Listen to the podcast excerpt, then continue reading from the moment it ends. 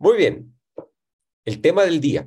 El tema, todo el, todo el día vamos a cruzar por el mundo de las emociones y lo vamos a cortar en distintas áreas. Vamos a mostrar eh, distintas formas de intervenir, de reconocer las emociones y de intervenir en ellas. Y para introducirnos, y bueno, que ya estamos caminando ahí por todo lo que hemos hecho desde que empezamos esta mañana, tanto con la presentación de la posibilidad de formarse como coaches, el centramiento y el dónde estoy, cómo me siento, todo esto ha estado conectado con emociones. Mientras ustedes escuchaban lo que se iba diciendo, lo que les iba pasando, las instrucciones de Sandra, los comentarios que hacíamos en dónde estoy, cómo me siento, estaban pasando cosas, están sucediendo las emociones a ustedes, a todos nosotros, a todos, a los coaches, a todos. Lo que facilita la confianza. Fíjate, algo tan precioso, me entregué. Y esto es cuando existe la confianza como una emoción presente en nuestras vidas, me permite entregarme. Me entrego a otro o a otra en el amor, me entrego a un proyecto con mi socio, me entrego a una promesa que me hacen. La confianza es emoción maravillosa que nos permite movernos en el mundo y hacer cosas con los demás. La confianza es una, sin ella, estamos imposibilitados de, vivir. No nos es posible salir a la calle sin confianza porque no nos atrevemos no nos entregamos a la vida. La confianza es una emoción fundamental eh, para poder hacer cosas con los demás. Y saben que también lo exploramos en el, en el taller eh, eh, anterior, un poquito tocamos el tema. Los seres humanos somos profundamente frágiles.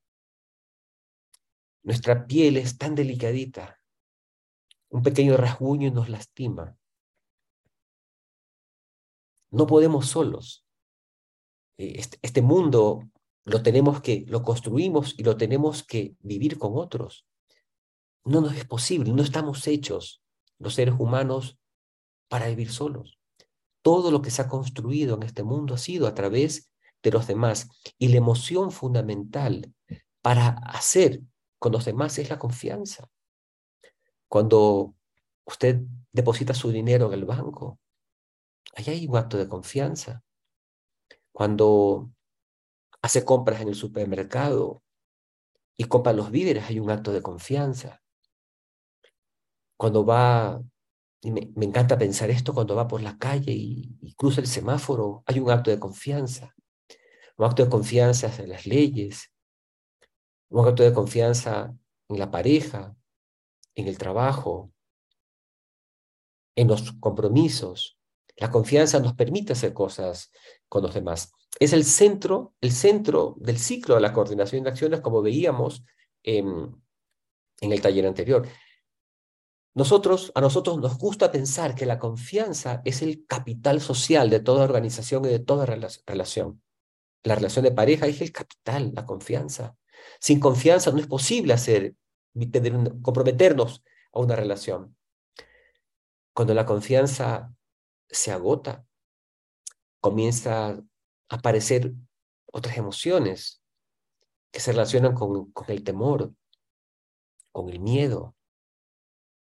Cuando la confianza se debilita por las razones que, acciones que debilitan la confianza, dejamos de planear cosas con otros.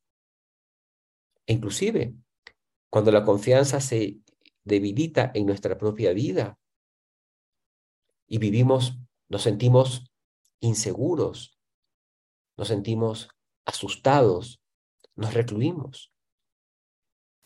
Acá en, en Ecuador, donde yo vivo, estamos pasando un periodo en el cual hay un surgimiento de, de violencia asociada al narcotráfico, al crimen y fundado o infundado en las redes sociales y en las noticias aparecen noticias como asalto a un restaurante. Todos los días surgen noticias de esta y videos de personas entrando a asaltar mientras toman un café, mientras comen. Se instaló en mi ciudad un miedo a salir. Los restaurantes empiezan a cerrar sus puertas. La gente deja de salir porque la confianza que teníamos para movernos, fundado o infundado, porque es, una emoción, pero también es un juicio, la confianza, fundado o infundado, el resultado es que se contrajo la sociedad y la gente está empezando a hacer vida más interna, los horarios más diurnos, la vida nocturna restringida, porque se instaló, se perdió la confianza y se instaló el miedo. La confianza es una emoción fundamental para poder emprender en la vida con nosotros y con otros. Ahora, yo quiero como una reflexión y no tienen que preguntarme, contestarme abiertamente, pero sí vale la pena que entre, hagamos, nos preguntemos en los distintos sistemas de los cuales somos partes, el trabajo, la relación de pareja, los socios, los hijos, el equipo. ¿Cómo está la confianza? no, no tienen que responderme, pero quizás pensemos, piensen, hagamos una pequeña, si tuviera que calificar del 1 al 5 la confianza, relación de pareja, ¿cuánto le pongo? En el trabajo, con mi equipo, con mi jefe, en los sistemas del Estado, la justicia, la política. Una, reflexión para hacernos. ¿En qué dominios están allí? Y probablemente cuando hagamos esa calificación, quizás podríamos remitirnos al ciclo de la coordinación de acciones y podríamos decirnos en esas relaciones que tenemos, ¿cómo está la impecabilidad? ¿Cómo está el cumplimiento de la palabra? ¿Se ha cumplido lo que decíamos que se iba a hacer? ¿Se ha cuidado, se ha rescatado el valor de la palabra? ¿En lo que hacemos hemos cuidado la relación? ¿O los otros han cuidado la relación? Hay unos elementos importantes a mirar en torno, en torno a, la, a la confianza. Decíamos también que hay algunos juicios que alimentan la emoción de la confianza. Y decíamos, uno era la sinceridad, aquello que tiene que ver con aquello que pienso o aquello que digo, lo cumplo. O estoy pensando y aquello que estoy pensando lo digo. La sinceridad. Cuando me dicen sí, sí lo vas a hacer, el otro me lo puedes hacer, el otro me responde con sinceridad. Y además notamos coherencia en, y aquí entra, es muy importante, cuando a veces nos dicen sí, pero el cuerpo nos dice que no. Notamos algo incongruente a veces. Podemos decir, a veces se nos hace, podemos detectar algo extraño en la respuesta del otro. Y su palabra dice una cosa, pero parece que el cuerpo dice otra. Y el cuerpo es muy difícil. Cuando aprendemos a observar cuerpos, nos damos cuenta que es muy difícil engañarnos con el cuerpo, porque el cuerpo es coherente con lo que está pasando por dentro la columna izquierda y la derecha. ¿Cuán parecidas son? Sinceridad. La competencia. Cuando nos comprometemos con otros y cuando yo digo, sí, voy a hacer aquello que me pides, ¿soy competente para hacerlo? ¿Tengo las características, para las cualidades, la formación para hacerlo? ¿O el otro me dice que sí? ¿Lo sabrá hacer? Y por último, otro elemento, otro componente fundamental es el juicio de responsabilidad. ¿Cuán responsable es esta persona? ¿Cuántas veces esta persona se ha comprometido conmigo y me ha cumplido? ¿Cuántas veces yo me he comprometido con esta persona y le he cumplido? Ahí está. Parte del eje de la confianza, parte de aquello que constituye la confianza en las relaciones de las personas. Fíjense que este programa, esta propuesta en la cual ustedes están, es una propuesta que se basa en la confianza. La confianza como un eje fundamental, como una emoción fundamental. Las emociones, como veíamos en el taller anterior, nos posibilitan a través de las emociones se nos abre el umbral de posibilidades o se nos restringe. Y la confianza es una emoción que nos abre la posibilidad de hacer cosas. Y yo quiero hacer un chequeo con, con ustedes. Quiero que me ayuden, por favor. Todo el recorrido que hemos hecho en este programa, todas las distinciones que hemos trabajado, las distintas componentes de los temas que hemos trabajado, quisiera que me ayuden ustedes a decir cuáles y de qué manera se conectan, eh, cuáles y de qué manera se conectan ellos con la confianza. Revisen todo desde desde el principio del programa. ¿Qué competencias hemos trabajado? ¿Qué distinciones hemos hecho en este programa? ¿Y cómo se conectan con la confianza? ¿Quién me ayuda, por favor? Las expectativas son como peticiones mal planteadas. Sí, es cuando yo tengo la expectativa de que esto se haga, de que se comporte esta persona de tal manera, de que traiga esto, de que me entregue esto a tal, en tal momento, ¿de acuerdo? Pero la expectativa podría ser que solamente se quedó en mí y no fue planteado como una petición a los demás, al otro. O sea, no tengo una promesa, una expectativa es como una, yo a veces asimilo la expectativa como una mm, promesa que he hecho con alguien, pero en realidad que me la he hecho yo solo porque el otro no me dijo que sí. Entonces, fíjense, nuestra competencia en hacer peticiones y promesas bien hechas, fortalece la confianza, sale del territorio de la expectativa, digamos, queda en el territorio del acuerdo. ¿sí? Julio, te espero a las 7 para tomarnos un café y tú no me respondes. Y yo a las 7 voy a la cafetería y no llegas. Y digo, ¿qué pasó con Julio? ¿No? En realidad, simplemente no fui capaz de terminar la conversación para terminar aún sin un acuerdo. Entonces, fíjate, las peticiones y las promesas, la forma como las hacemos, fortalecen o debilitan la confianza. ¿Qué otra distinción que hemos trabajado en el programa ustedes conectan con la confianza? Domingo. Ah, adelante. La falta de una declaración de aceptación de una promesa. Fantástico. Las declaraciones. Yo re contento, pero si no tengo. Muchas veces uno lo hace y no hace, no hay una declaración de aceptación y uno cree que fue bien aceptado y sigue caminando. Y es un desastre, la verdad. Fantástico. Las declaraciones. El poder de las declaraciones, cuando yo hago peticiones, ¿cierto? Cuando termina, en una, termina cuando termina en una promesa, no quedarme solamente con la petición. La petición es un acto de ambición maravilloso, pero no es una promesa. Entonces, cuando cierro la promesa, fíjense que el territorio de las peticiones también, eh, eh, de las declaraciones, perdón, también fortalecen la confianza cuando el líder hace una declaración y la cumple. Cuando el líder dice o una organización se dice a todos, vamos a evaluar con estos criterios y se cumple esto, se fortalece la confianza, pero si sospechamos de que a algunos se los evalúa con estos criterios y a otros no porque me cae mejor esta persona, se debilita la confianza. La, conversación de reclamo es una conversación que tiene como parte central cuidar la relación. La queja es una explosión de emociones y de juicios que a veces complica o hace más grave aquello que, que es preferible no quejarnos.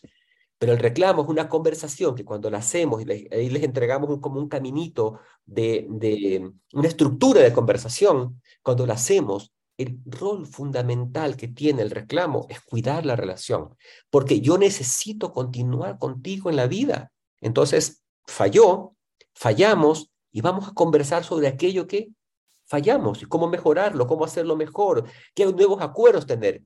Fantástico hay algo como central también que no quiero dejar pasar y con esta parte quiero terminar eh, eh, esta, partecita de, de la introducción al mundo de las emociones, la, la confianza como una emoción fundamental en la vida. Hay algo que este programa separa y es en la ética, el respeto al otro.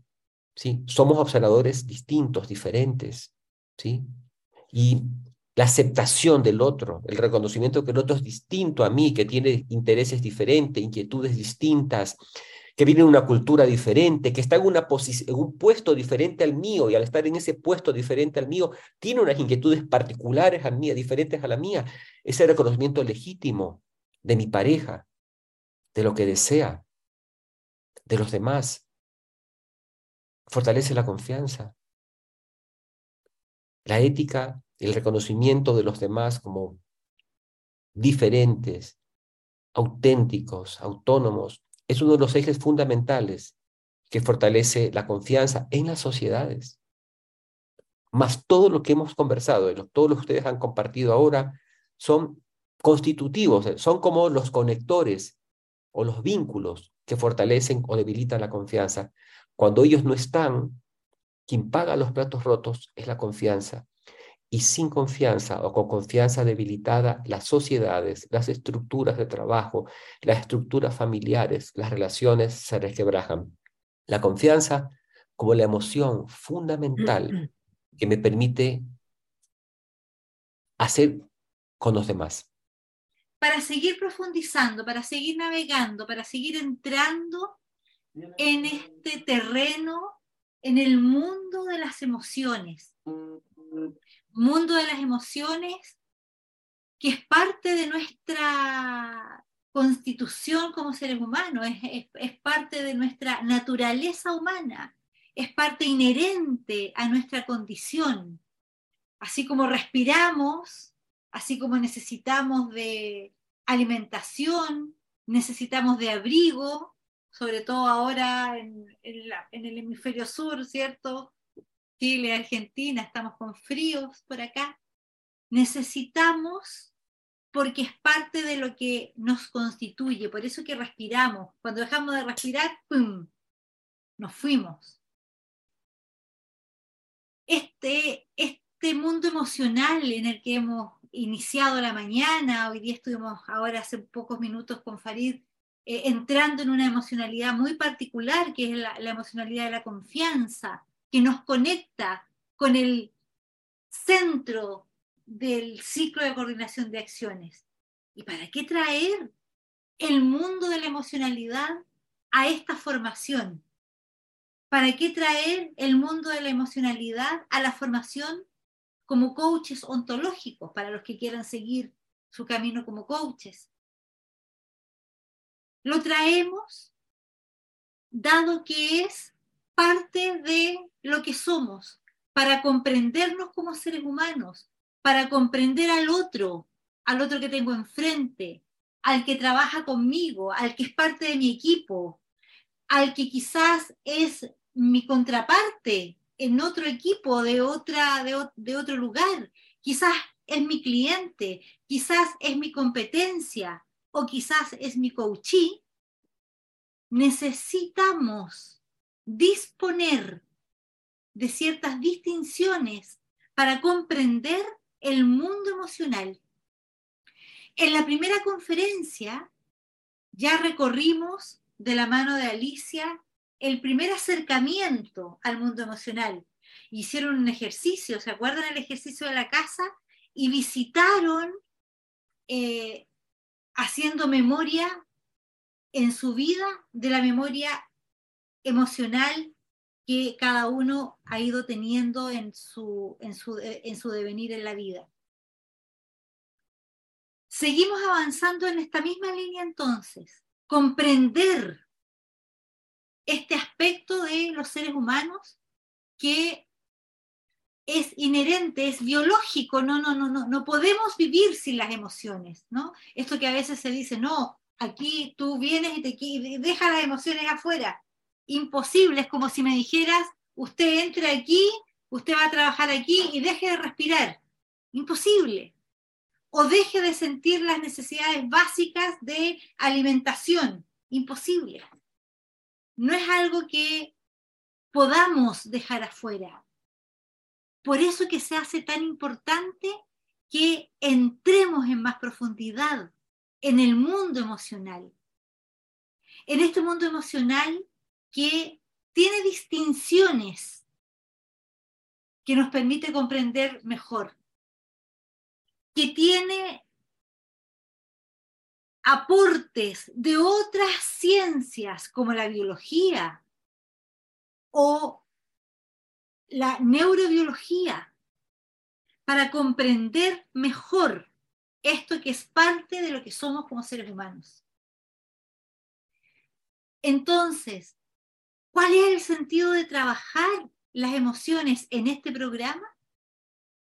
El sentido es que ampliemos ¿sí? las distinciones, que podamos mm, tener mejores anteojos para comprender, primero, cómo opera el mundo emocional en nosotros, cómo nos constituye a nosotros, primero, como los observadores que somos del mundo, y luego para tener distinciones y también ser observadores poderosos respecto del mundo, de los otros, de las otras, de la organización en la que estoy, de mi coachí. Por eso traemos este, el mundo emocional a esta formación, porque nos importa que ustedes se vayan de este programa con una mayor comprensión, Naum decía eh, en la mañana, porque he aprendido y me he dado cuenta que aquello que no puedo identificar no lo puedo intervenir. Exactamente, eso es.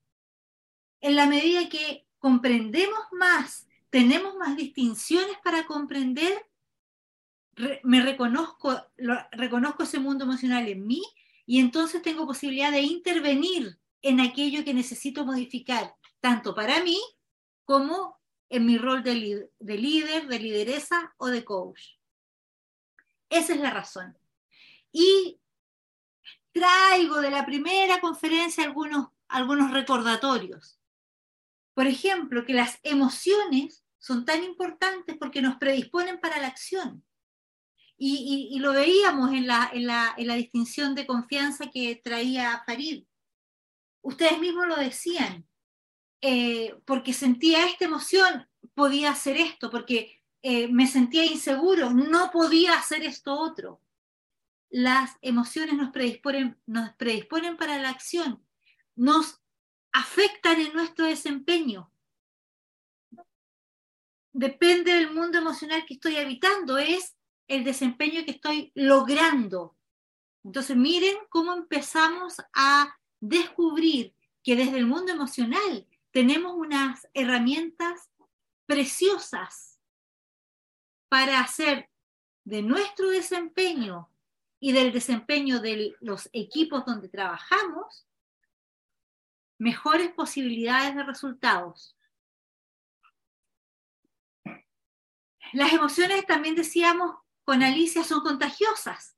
¿sí? Nos contagiamos en el espacio en el que estamos. Fíjense, otro elemento de intervención lo que generemos, fluyen rápido de un estado a otro. Si yo estoy muy tranquila aquí con ustedes, eh, haciendo mi mejor esfuerzo por transmitir mi conocimiento sobre el mundo emocional, y resulta que aparece por la ventana una imagen terrible de un señor que viene asustado a decirme algo, obviamente que por mucho que yo quiera seguir con ustedes, eso me, me, me, altera, me saca, me saca de mi lugar, me saca de la situación en la que estoy.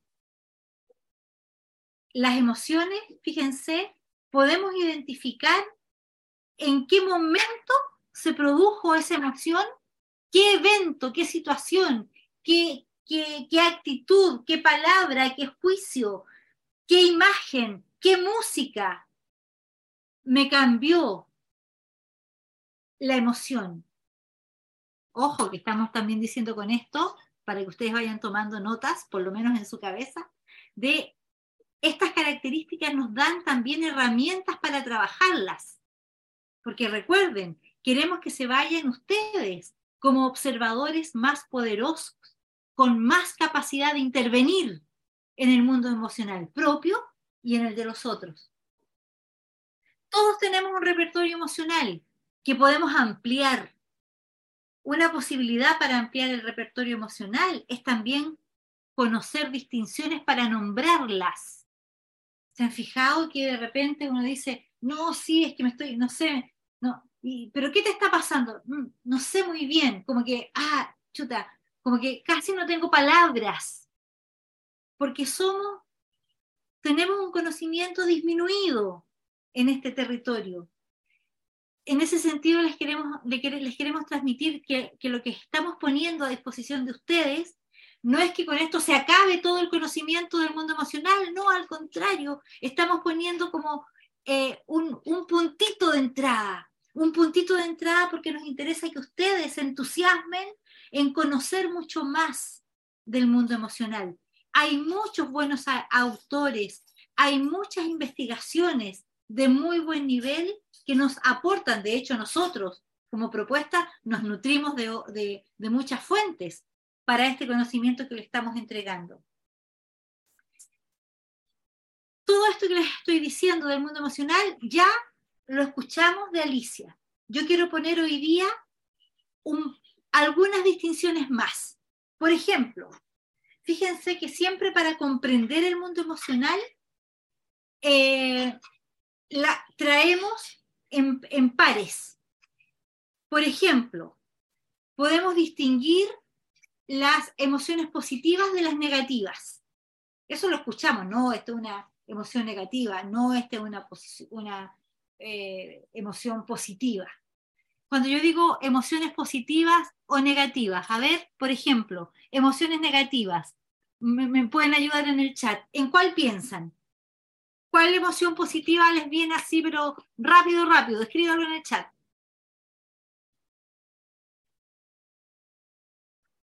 Alegría, muy bien. Satisfacción, excelente. Confianza, la acabamos de ver, fantástico. Tranquilidad, muy bien. Hambre, dice Domingo. Calma, calma a la ira. Lo estás pegando, ¿cierto? ¿Lo estás juntando? O, dos, calma, ira, paz.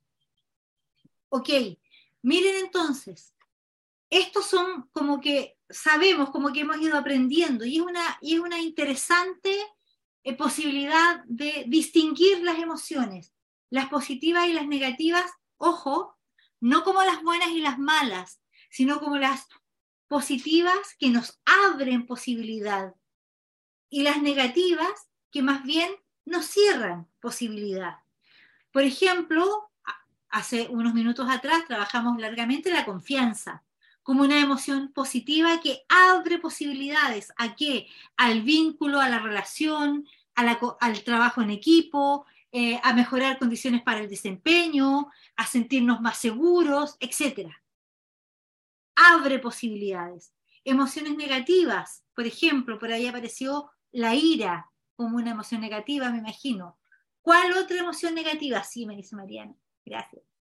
¿Qué otras emociones negativas les aparecen? La tristeza, el miedo. Muy bien, ¿cuál más? ¿Cuál más?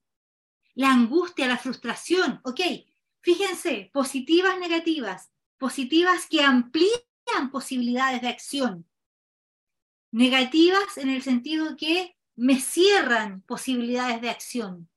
¿Sí? Esa, eso como como principal eh, característica cuando las ponemos bajo esta distinción, positivas y negativas. Y fíjense que eh, hay investigaciones acerca de cuándo las parejas, las parejas tienen más posibilidades y viven, logran constituirse como pareja por más tiempo.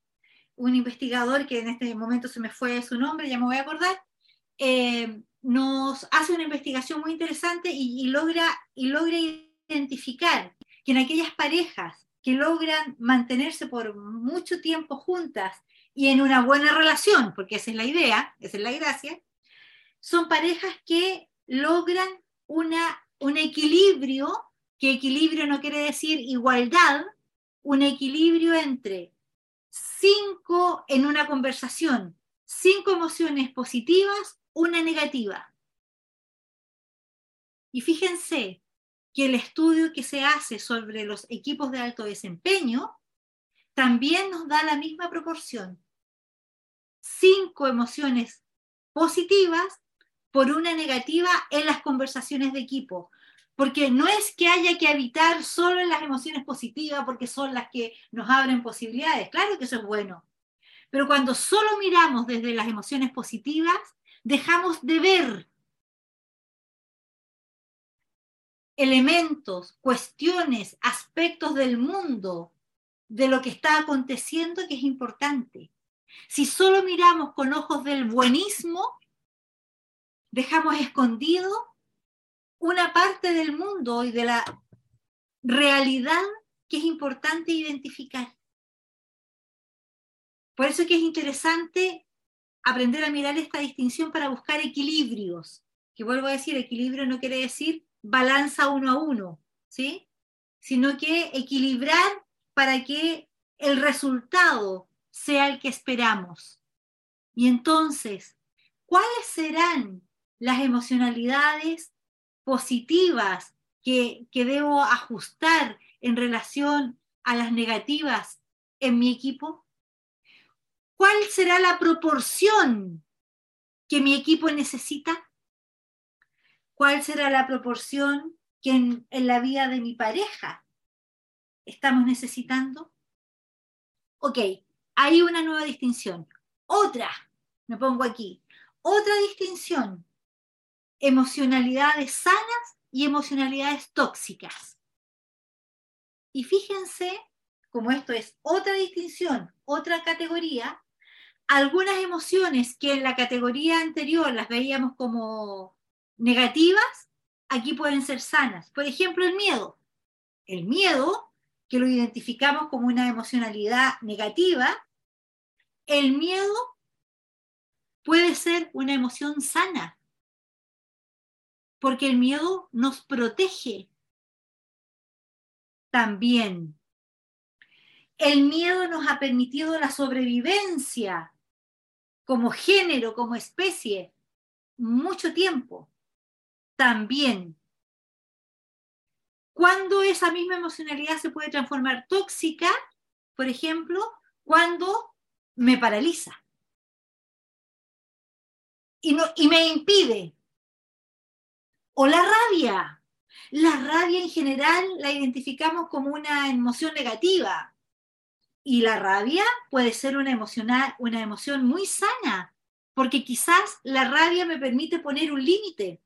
Quizás la rabia me permite resguardar mi dignidad y decir, no, señores, esto no lo voy a aceptar. Una rabia puesta como límite es una emocionalidad sana, distinto de la ira que desata, que es violenta, que se pone en un lugar irrespetuoso del otro que no considera, que no respeta al otro, ahí la emocionalidad se nos pone tóxica. ¿Ven la distinción? Sana, tóxica. Una misma emoción puede habitar en nosotros de manera sana y de manera tóxica. Decimos que una emocionalidad es tóxica cuando con la emocionalidad pasa esto de que no respeto al otro, que, que, aparece como, como, como, un elemento eh, disociador de la convivencia humana con el otro, con mi equipo, que, no, que no me permite, en ese momento se transforma en tóxica. La vergüenza. La vergüenza puede ser una emoción muy sana, porque fíjense que habla de algo que hice que a lo mejor en su momento no me di cuenta, que me doy cuenta después y cuando me doy cuenta digo, wow, wow, qué vergüenza. A veces me da tanta vergüenza que, mm, que, ni lo cuento, porque yo misma me da, no, no me atrevo ni a decirlo yo. Lo interesante es que nos da cuenta que es una emoción que tiene que ver con la conciencia de un acto mal hecho. Entonces, claro que es una emoción sana porque me evidencia, me muestra que ahí hay un camino que no tengo que volver a hacer. ¿Ven la distinción? Sanas, tóxicas. La tristeza. La tristeza también muchas veces la identificamos como una emoción negativa. Y la tristeza nos da cuenta de que perdimos algo que queríamos. Y eso claro que es sano, porque me da cuenta de un aspecto de mi vida, de mis opciones, de mis experiencias, que es valioso. entonces las emociones no son ni positivas ni negativas en sí mismos, lo que las hace positivas o negativas es cómo actuamos frente a ellas. Justamente por eso que lo mostramos de este modo. Nos interesa que comprendamos el mundo emocional sin la carga de lo bueno y lo malo, sino como parte de lo que, es, que, nos constituye y que tenemos que aprender a, identificarlas y, que, y a habitarlas de ciertas maneras, justamente para que sean positivas o negativas, sanas o tóxicas, dependiendo de el contexto, la situación, de nuestra propia eh, vivencia y de la interpretación que le damos. ¿Sí? Exactamente. Por eso que, mm, por eso que les mostraba emociones que eran consideradas negativas en la anterior clasificación, también como emociones posibles de vivir de manera sana. ¿Sí? Fíjense, igual que en otros aspectos de la comprensión de la realidad en el mundo emocional, desde la perspectiva ontológica, también nos interesa mostrarles que no hay una verdad respecto de cómo se viven las emociones. Las emociones se viven de acuerdo a lo que estamos viviendo en ese momento y la posibilidad que tenemos nosotros, los seres humanos, hombres y mujeres que estamos en esta sala, líderes, lideresas, quizás algunos posibles coaches, de intervenir y de transformar ese mundo emocional. Un elemento importante para aprender a identificar a ustedes como líderes. A ver, cuando en la conversación del equipo está apareciendo eh, que estamos medios complicados, que, que, aquí están surgiendo emociones que a lo mejor tengo que mirar distinto.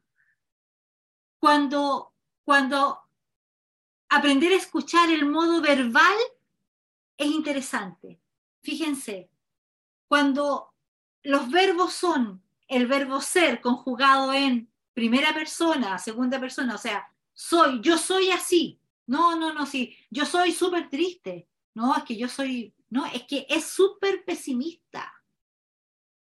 No, ellos, ellos, el equipo, ellos, ellos son, ellos son ellos son tan optimistas que dejan de ver. Cuando ponemos el verbo ser, tendemos a ubicar el mundo emocional desde lo, rígido de la perspectiva metafísica. Es el corazón de la filosofía metafísica, el ser así. Ellos son así, yo soy así. Cuando eso empieza a aparecer en conjugación verbal, ojo usted, oreja usted líder, para mirar por dónde entrar, para ayudar a mirar esa emocionalidad no como una emocionalidad fija, estática, per se, para siempre, eh, conectado con la inamovilidad, inamovilidad, sino como una posibilidad de hacerlo distinto. Entonces, cuando aparece el verbo ser, o el deber. El de no, es que debió hacer tal cosa.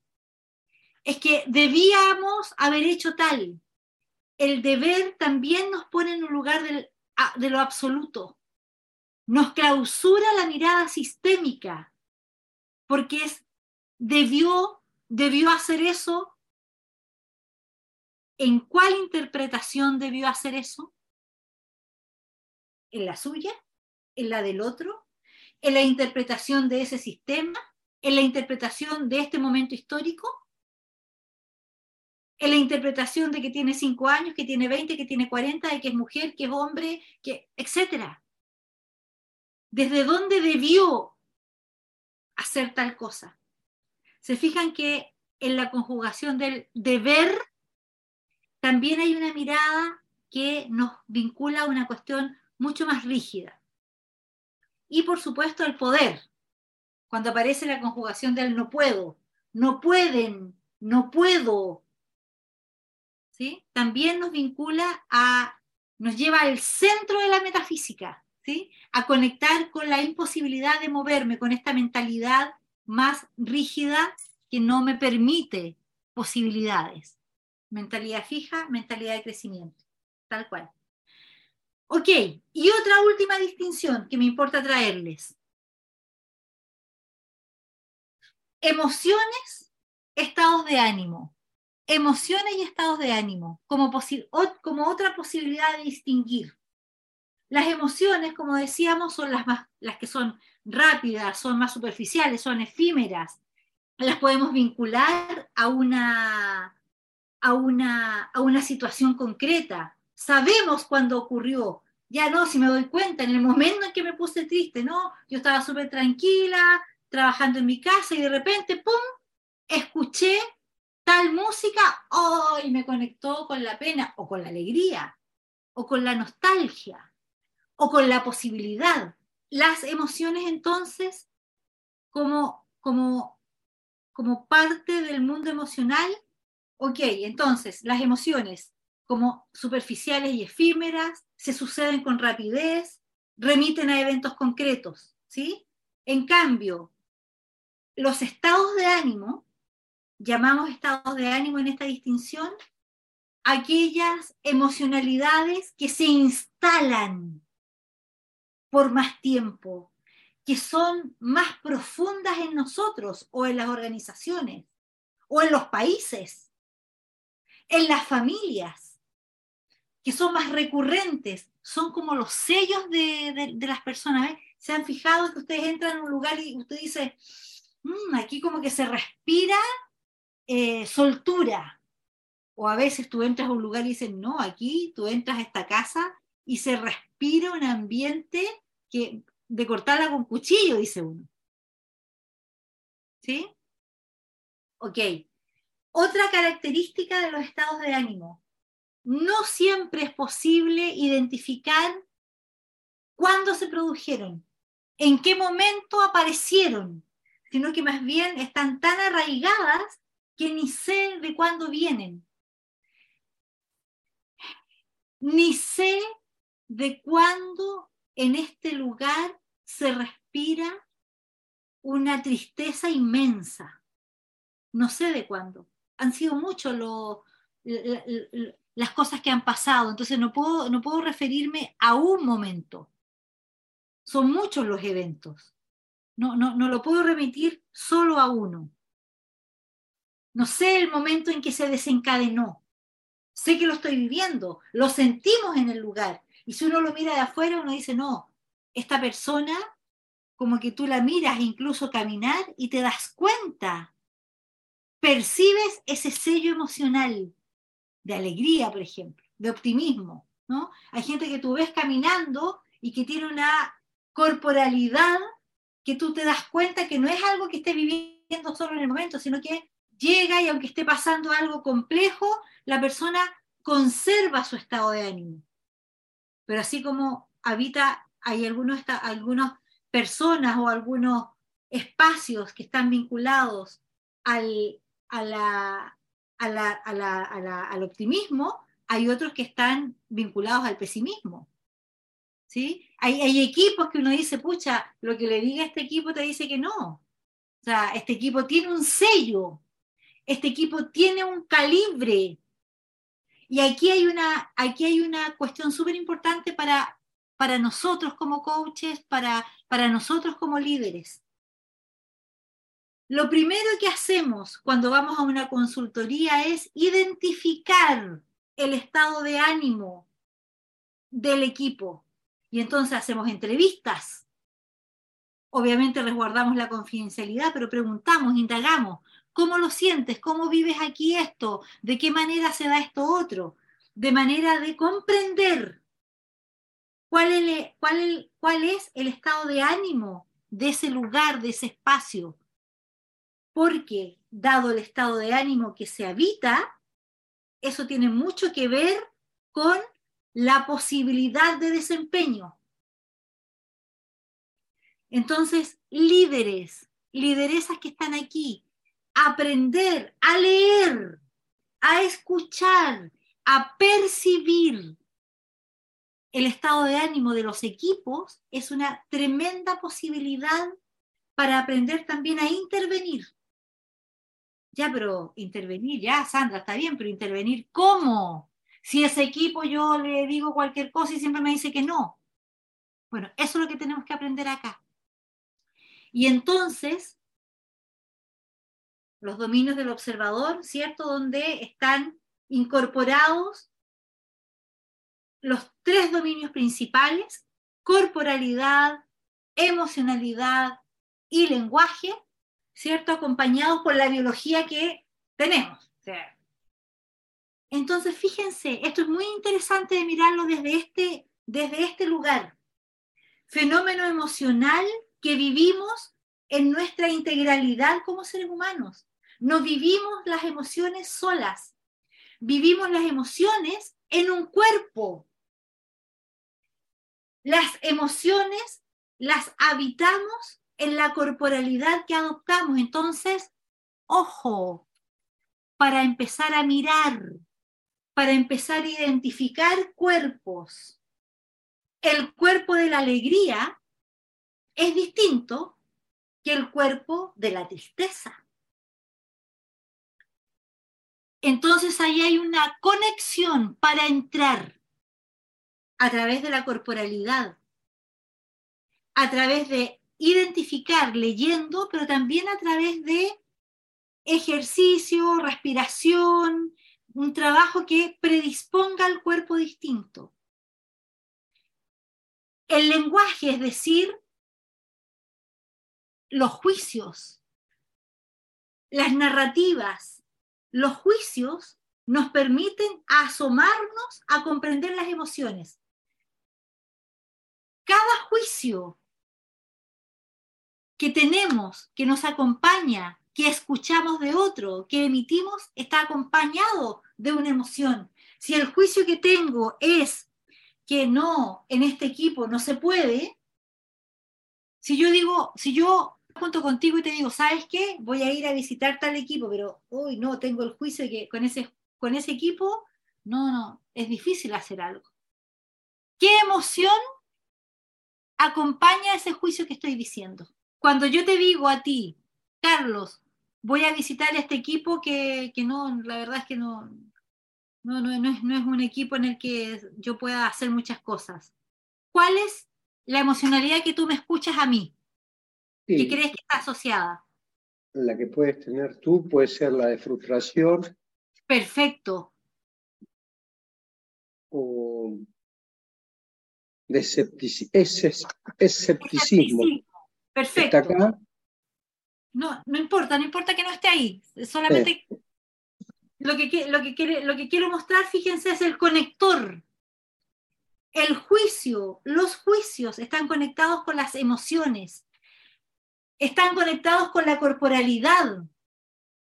estos, estos circulitos allí están fantásticamente puestos porque nos permiten comprender el fenómeno de la emocionalidad como una integralidad. Y ya vamos a ir a trabajar un poquito en esos ejercicios. ¿sí? Y les traemos esto, y les traemos este mundo porque nos interesa que lo puedan vincular.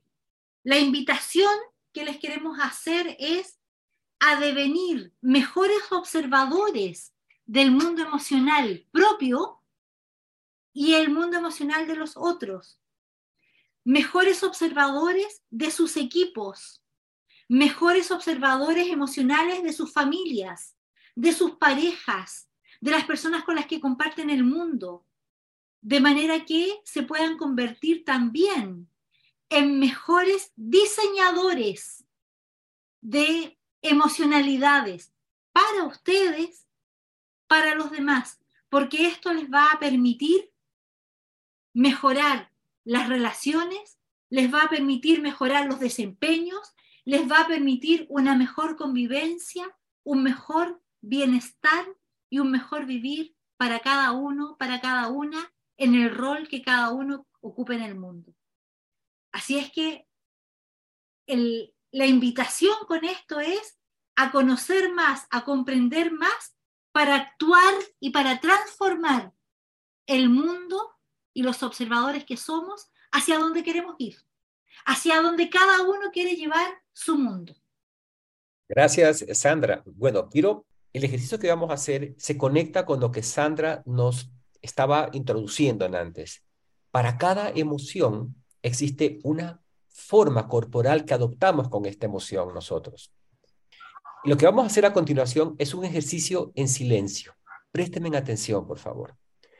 Eh, primero necesito, necesitamos que el cuerpo esté como de plastilina, como de arcilla, o sea, el cuerpo, estén dispuestos ustedes a que su cuerpo se moldee para hacer este, hacer este ejercicio. Permita que fluya. Yo voy a mencionar seis emociones, tres positivas y tres, tres negativas y tres positivas, ¿de acuerdo? En cada emoción, cuando yo les nombre la emoción, les voy a pedir que usted adopte el cuerpo de esa emoción. Este es un ejercicio que lo va a hacer primero usted para adentro, se va a usted va a mirarse usted en este ejercicio, ¿ya? Y luego me hago cargo de indicarles qué vamos a hacer con las parejas, pero por ahora es el foco del ejercicio soy yo. Vamos a poner mi mirada hacia adentro y conectarme con emoción que les voy a, que les voy a mencionar. ¿Listos? Entonces, a ver, pongan el cuerpo blandito, por favor, como plastilina, muévalo así, flexible, porque vamos a moldear el cuerpo, ¿de acuerdo? Entonces, la primera emoción que quiero que adopten en el cuerpo es la emoción del miedo. ¿Cómo es mi cuerpo cuando tengo miedo? ¿Cómo respiro cuando estoy en miedo? Me conecto. Me voy a quedar allí experimentando el miedo.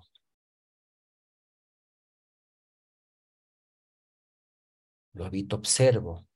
Llevo la cámara hacia adentro, hacia mí, y veo lo que me pasa cuando estoy en miedo. Voy a exagerar mi miedo, voy a exagerar un poco mi cuerpo del miedo. hágalo, exagéralo, hágalo más, muestre más el cuerpo del miedo. Bien. Respiro más con el miedo. Ahora le voy a mostrar mi miedo a mi compañero. Voy a abrir mis ojos y le voy a mostrar a mi compañero lo que me pasa con el miedo. Le expreso, se lo muestro a mi compañero, a mi compañera. Me conecto con los ojos con mi compañero y le muestro el miedo cuando habita en mí. Muy bien. Ahora vamos a soltar el miedo, vamos a soltar el cuerpo un poquito nos vamos a sacudir un poquito del miedo, así como si tuviéramos una, una basurita, no porque el miedo sea mala, ya Sandra nos indicó que el miedo es una emoción muy importante en la vida. Ya la vamos a trabajar un poco más luego, ¿sí? Muy bien. Ahora, bien, vamos a conectarnos con otra emoción. Ahora, con la rabia. Voy a conectarme conmigo. ¿Cómo es mi cuerpo cuando tengo rabia? Cuando estoy enojado, cómo esto, me siento, cómo respiro desde, desde la rabia. Conéctese con eso. Su respiración, su postura corporal, sus manos, mi frente, mi mirada. Exagero la rabia. Vamos, pongo más rabia en mi, en mi expresión. Perfecto. Ahora le voy a mostrar a mi compañero mi rabia. Le voy a mirar la rabia en mi compañero y voy a observar qué me pasa cuando veo la rabia en otros. Vamos a soltar la rabia. Vamos otra vez a mover nuestro cuerpo como una plastilina, como una arcilla. Vamos a ponerla allí para mover el cuerpo como si fuéramos actores. Los actores hacen esto, los grandes actores aprenden a conectar el diálogo con emoción, el cuerpo con emoción. Vamos a vivirlo. Ah, otra que quiero que conecten ahora es con la tristeza.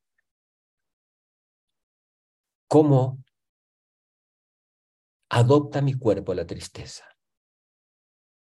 Póngase en postura de tristeza. Eso. ¿Cómo está mi boca? Mi mirada.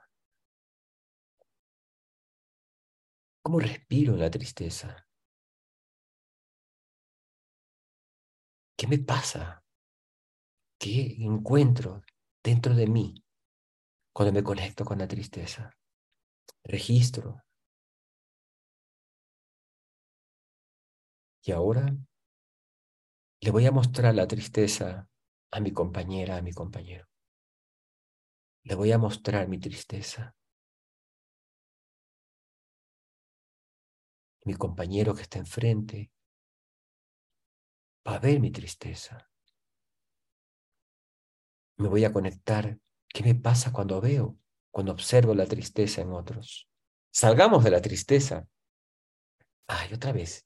Ah, así, limpiémonos un poquito de la tristeza, como si fuera así como como esas basuritas que se pegan cuando uno camina por, por los bosques, esas hojitas, me limpio. Bien. Ahora vamos a movernos a tres emociones positivas. Entonces, la primera que quiero que se conecten es con la esperanza. ¿Cómo es mi cuerpo con la esperanza? Eso. Si tú ese con esperanza. Conéctese cómo habita mi cuerpo la esperanza, cómo respiro en esperanza. Genero la respiración de esperanza. ¿Cómo están mis manos? En la esperanza. Quedo allí un rato, registrando lo que me pasa a mí con esperanza.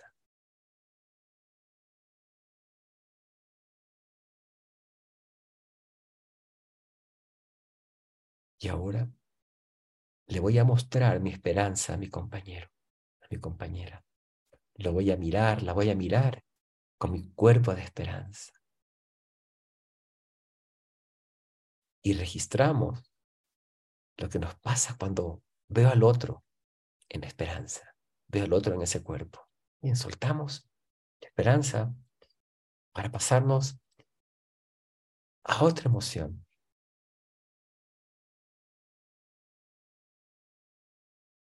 Ahora voy a conectarme con la dignidad. ¿Cómo es mi cuerpo en la dignidad? A ver, ¿cómo me siento en dignidad? ¿Qué pasa? Muy bien.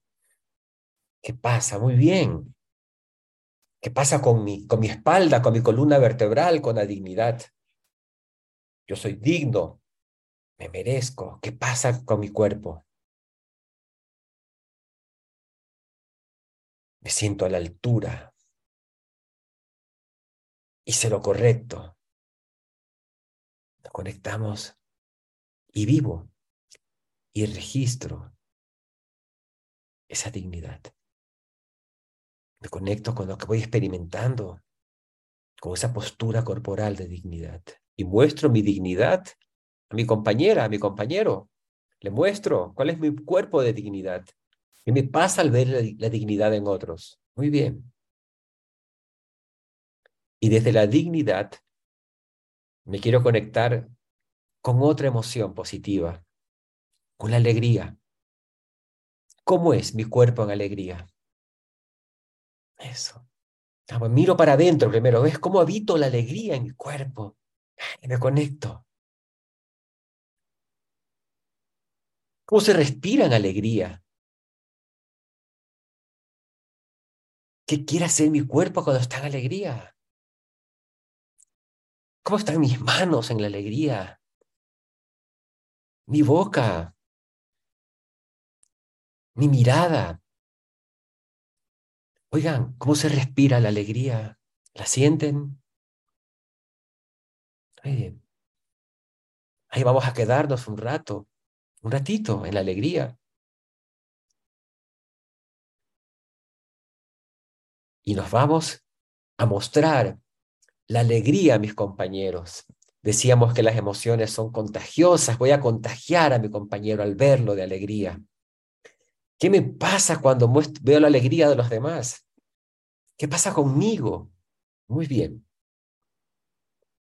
Con estas emociones, tanto de la dignidad como de, la alegría, quiero que se queden un buen rato en ellas, porque me encantaría, eh, con Sandra vamos a conversar. Hay algo que, que, yo, que yo no les mencioné, que ustedes tienen en su cuadernillo, así que lo pueden mirar.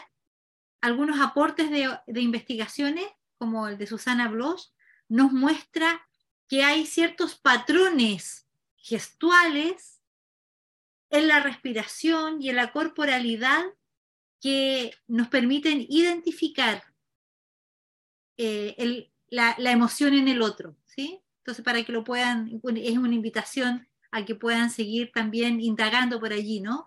Paul Ekman también hace un interesante trabajo eh, en ese sentido para ir identificando patrones, qué pasa con la mirada, qué pasa con la respiración, eh, de manera de, de aprender, eh, de ser más, más competentes en esta, en esta escucha. Y vamos a avanzar en el sentido de habitar, reconocer una forma distinta de entrar a las emociones. Acabamos de venir de la escucha de emociones. Ahora vamos a hacer un ejercicio que lo que hace es incorporar, conectar, como decíamos, emocionalidad y lenguaje. Es decir, esa emocionalidad que aparece, que, que es la que estoy habitando, que es la que, que es la que me está moviendo, la vamos a vincular al lenguaje de manera de entrar por esta vía también, ¿sí? Y entiendo que sus coaches les enviaron una, un listado de, eh, que tiene dos páginas que dice emocionalidad y lenguaje, reconstrucción lingüística de algunas emociones. ¿Sí? Entonces, fíjense, atención, porque aquí, esto, aquí vamos a participar todos. Vamos a recorrer estas reconstrucciones de algunas emociones y son reconstrucciones hechas por nosotros. Esto no quiere decir que así es, ¿sí? Pudiera ser que mi vivencia del optimismo, por ejemplo, que es la primera emoción que aparece allí, sea un poco distinta de esta reconstrucción. Perfecto. Lo interesante con el ejercicio es que podamos descubrir o podamos vivenciar cómo desde el lenguaje podemos vincular la emocionalidad y cómo desde la emocionalidad podemos conectar con el lenguaje y, naturalmente la corporalidad, porque la emocionalidad habita en el cuerpo, ¿sí? Es, está en el cuerpo donde, donde tenemos toda esta emocionalidad. Entonces, fíjense la, la experiencia que vamos a hacer. Vamos a hacer la experiencia de vivenciar la particular manera en que la emocionalidad se vincula con el lenguaje, con lo dicho, con el texto. Y al revés, el texto da cuenta lingüísticamente de la emocionalidad. ¿sí? Vamos a identificar, vamos a vivenciar esta conexión. Optimismo. De la vida podemos esperar cosas positivas y negativas. La mayoría de las cosas que a mí me pasan son positivas y sé que esto me continuará sucediendo en el futuro. Rabia. Lo que me has hecho me ha dañado y restringido mis posibilidades. Eres responsable por esto y mejor me escuchas. Ambición. Observo buenas oportunidades para mí en esta situación y estoy dispuesta a actuar para tomar toda la ventaja de ello. Resolución.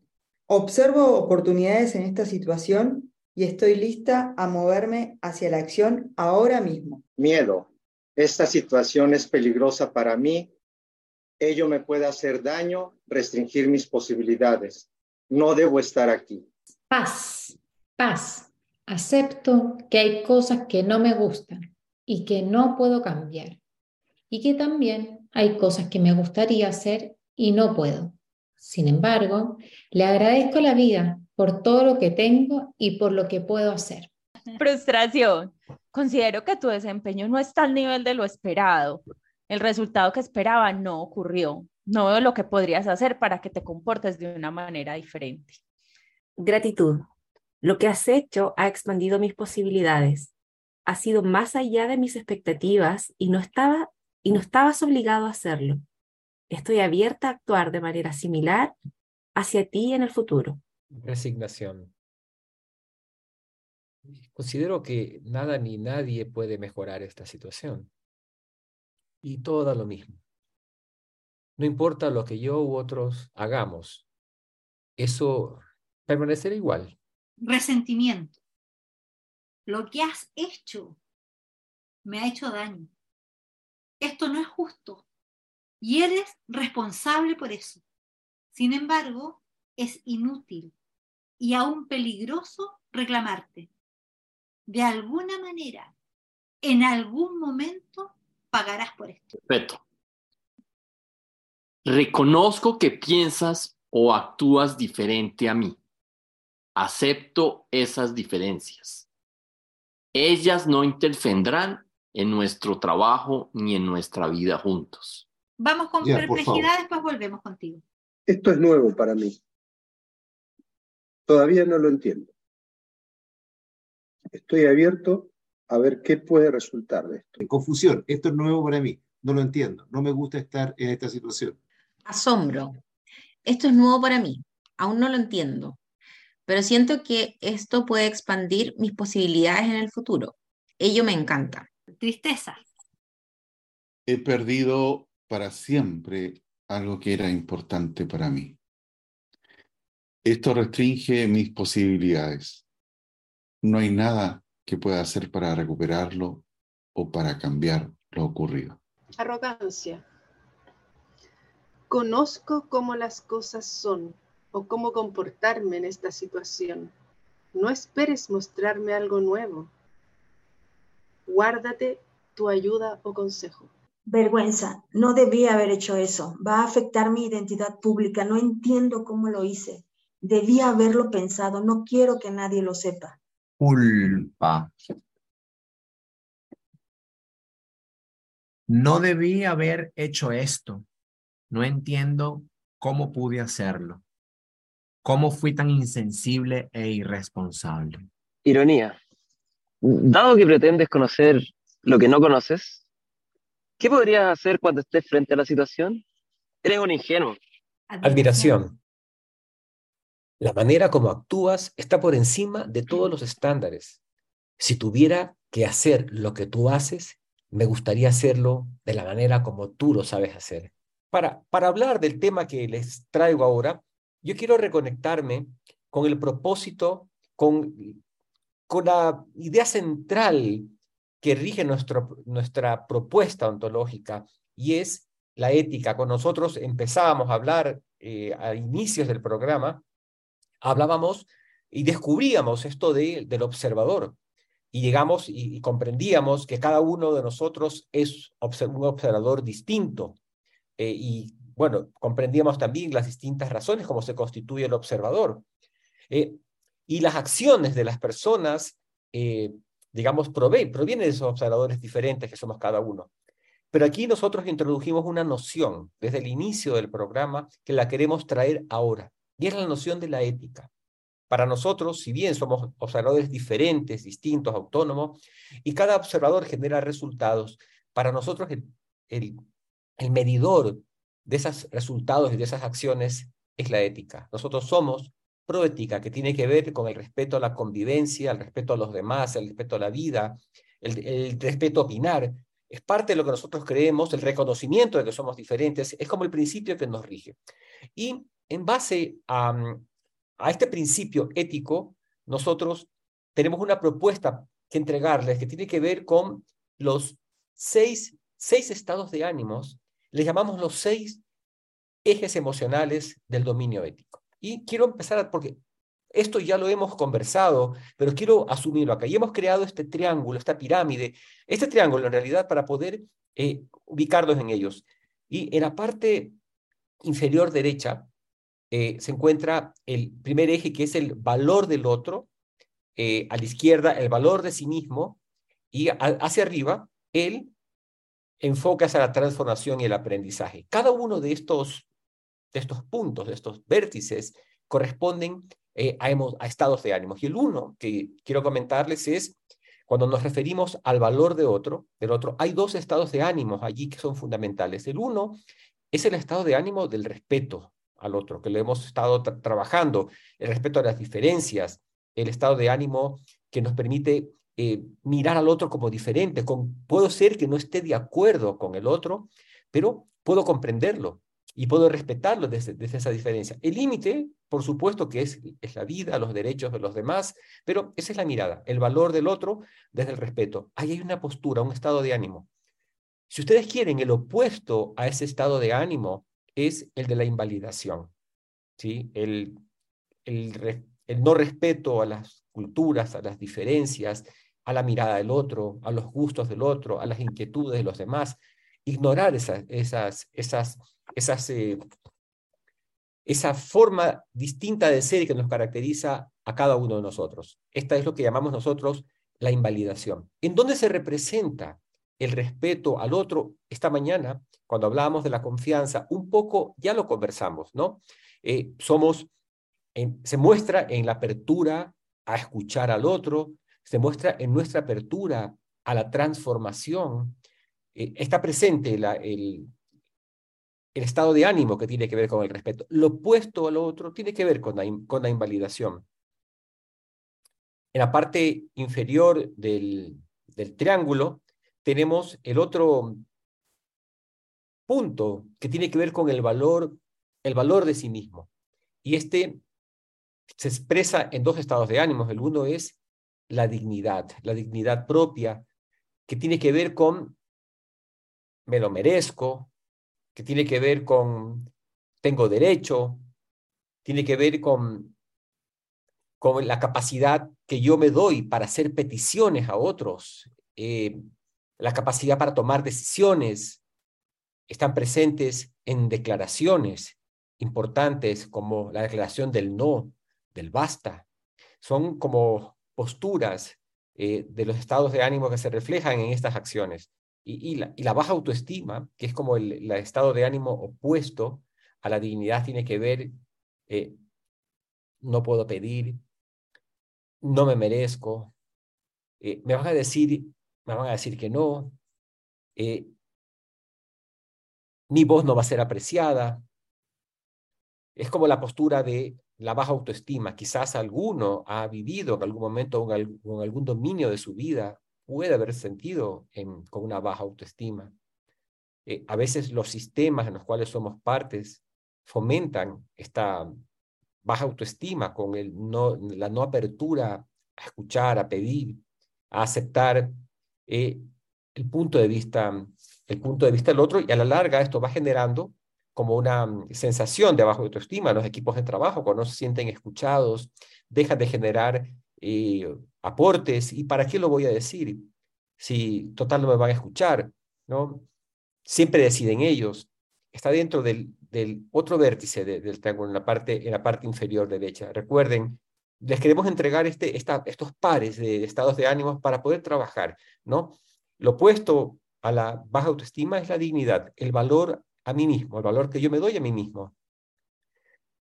Y el otro eje, en la parte superior eh, del triángulo, se encuentra el dominio relacionado con el, con el aprendizaje y la transformación. Y frente a la transformación y el aprendizaje hay dos posturas que queremos desarrollar. La una, que tiene que ver con la humildad. La, humildad en, el sentido de reconocer, que tengo límites, reconocer que no sé todo, que soy infinitamente ignorante, reconocer que debo aprender. Esta es una, una emoción maravillosa porque nos conecta directamente con, con el aprendizaje, con la posibilidad de, de pedir ayuda inclusive, ¿no? La humildad. En contraposición a la, a la humildad, la arrogancia. Ah, yo soy el más experimentado. Yo soy el jefe. Yo tengo que, yo, yo tengo la última palabra. A veces en algunas familias y, conozco un caso muy cercano en una familia de, de ya de hermanos de 60 años, ¿sí? El hermano mayor es que yo soy el mayor me tienen que hacer caso porque yo soy el mayor y los hermanos menores ya tienen 60, 62, 63 años. ¿Cómo nos paramos en la vida frente a esta posibilidad? ¿no? Entonces, fíjese, en este primer triángulo que les estoy entregando, tres ejes que nos ayudan a observar seis estados de ánimos que, tienen su, su opuesto, el respeto y la posibilidad. Si yo estoy en invalidación, el respeto es el camino, el respeto a los otros. Si yo estoy en baja, baja autoestima, es como reconocer mi propia dignidad, mi capacidad de decir no, no. Termino diciendo sí, aunque siento que tengo que decir no. ¿Cuántas veces he dicho que no y a pesar de eso se han ido encima mío y se, se corrompe mi, mi, mi, mi estima? El camino, el no, el basta, el alto, las palabras que ustedes quieran ponerle acá, que nos devuelve la dignidad cuando lo hacemos. No son, no son declaraciones fáciles de hacer en algunos casos, pero nos reconectan con la dignidad. Si ustedes recuerdan situaciones en las cuales pusieron un pare, un límite a alguien o a algo, ustedes se conectan con un valor de sí mismo, sentimos la sensación de poder. Y el otro eje en la parte superior, que tiene que ver con el, el foco hacia el aprendizaje, es la humildad, versus la arrogancia. Hay tres ejes adicionales que tienen que ver con la temporalidad. ¿sí? Si bien eh, nosotros vivimos en el presente, eh, en el presente podemos pararnos con la confianza que trabajamos también esta mañana, que es la emoción que nos permite avanzar hacia el futuro y hacer cosas con otros, avanzar hacia nuestros sueños, es la, emoción fundamental, la confianza. Cuando la confianza está ausente, nos conectamos con el miedo, con el temor, y desde el temor nos restringimos, como nos decía Sandra, esta es una, una emoción que nos retrae, que nos impide, que nos limita, que nos quedamos. Confianza. Y hemos también trabajado un poco sobre algunos elementos, y especialmente desde la propuesta ontológica, algunos que fortalecen la confianza. Hay otros en ciertos sistemas el, miedo se apodera de la organización, especialmente cuando se castiga el error, cuando no se da espacio a evaluar los errores y aprender de los errores, este, y hay represalias frente a, las fallas que siempre se generarán y siempre existirán, se va posicionando la figura, la, figura del miedo. Y el miedo es un gran restrictor de la creatividad, un gran restrictor, un gran que impide las acciones nuevas, que impide generar soluciones diferentes, y lo nuevo conlleva siempre la posibilidad del error. Ahora, cuando estamos parados en el presente, siempre miramos nosotros el pasado y el futuro. No, hay manera de verlos. Y hay distintas posturas o distintos estados de ánimos cuando nosotros miramos el pasado, por ejemplo. Cuando miramos el pasado, sucedieron cosas en el pasado, algunas de esas cosas no me gustaron.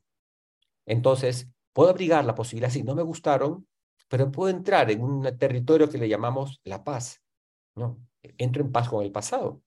O me resiento con el pasado y genero un, un, estado de ánimo de resentimiento. De esto nos va a hablar Sandra un poquito más adelante. No me quiero meter ahí, ahí porque quiero trabajar el otro aspecto, cuando miramos al futuro. Y ante el futuro hay dos estados de ánimos claves que les queremos compartir. El uno es la ambición. O sí se puede. O sea, ese es el futuro que yo quiero, que está conectado con la confianza, por, por supuesto. Si miro el futuro, lo veo el futuro como un espacio de posibilidades, un espacio que me muestra caminos, opciones, que me permite mover el mundo con fluidez. Pero hay otro estado de ánimo que tiene que ver con la resignación. Es cuando antes hicimos la reconstrucción lingüística de la resignación y era como la sensación pesada de que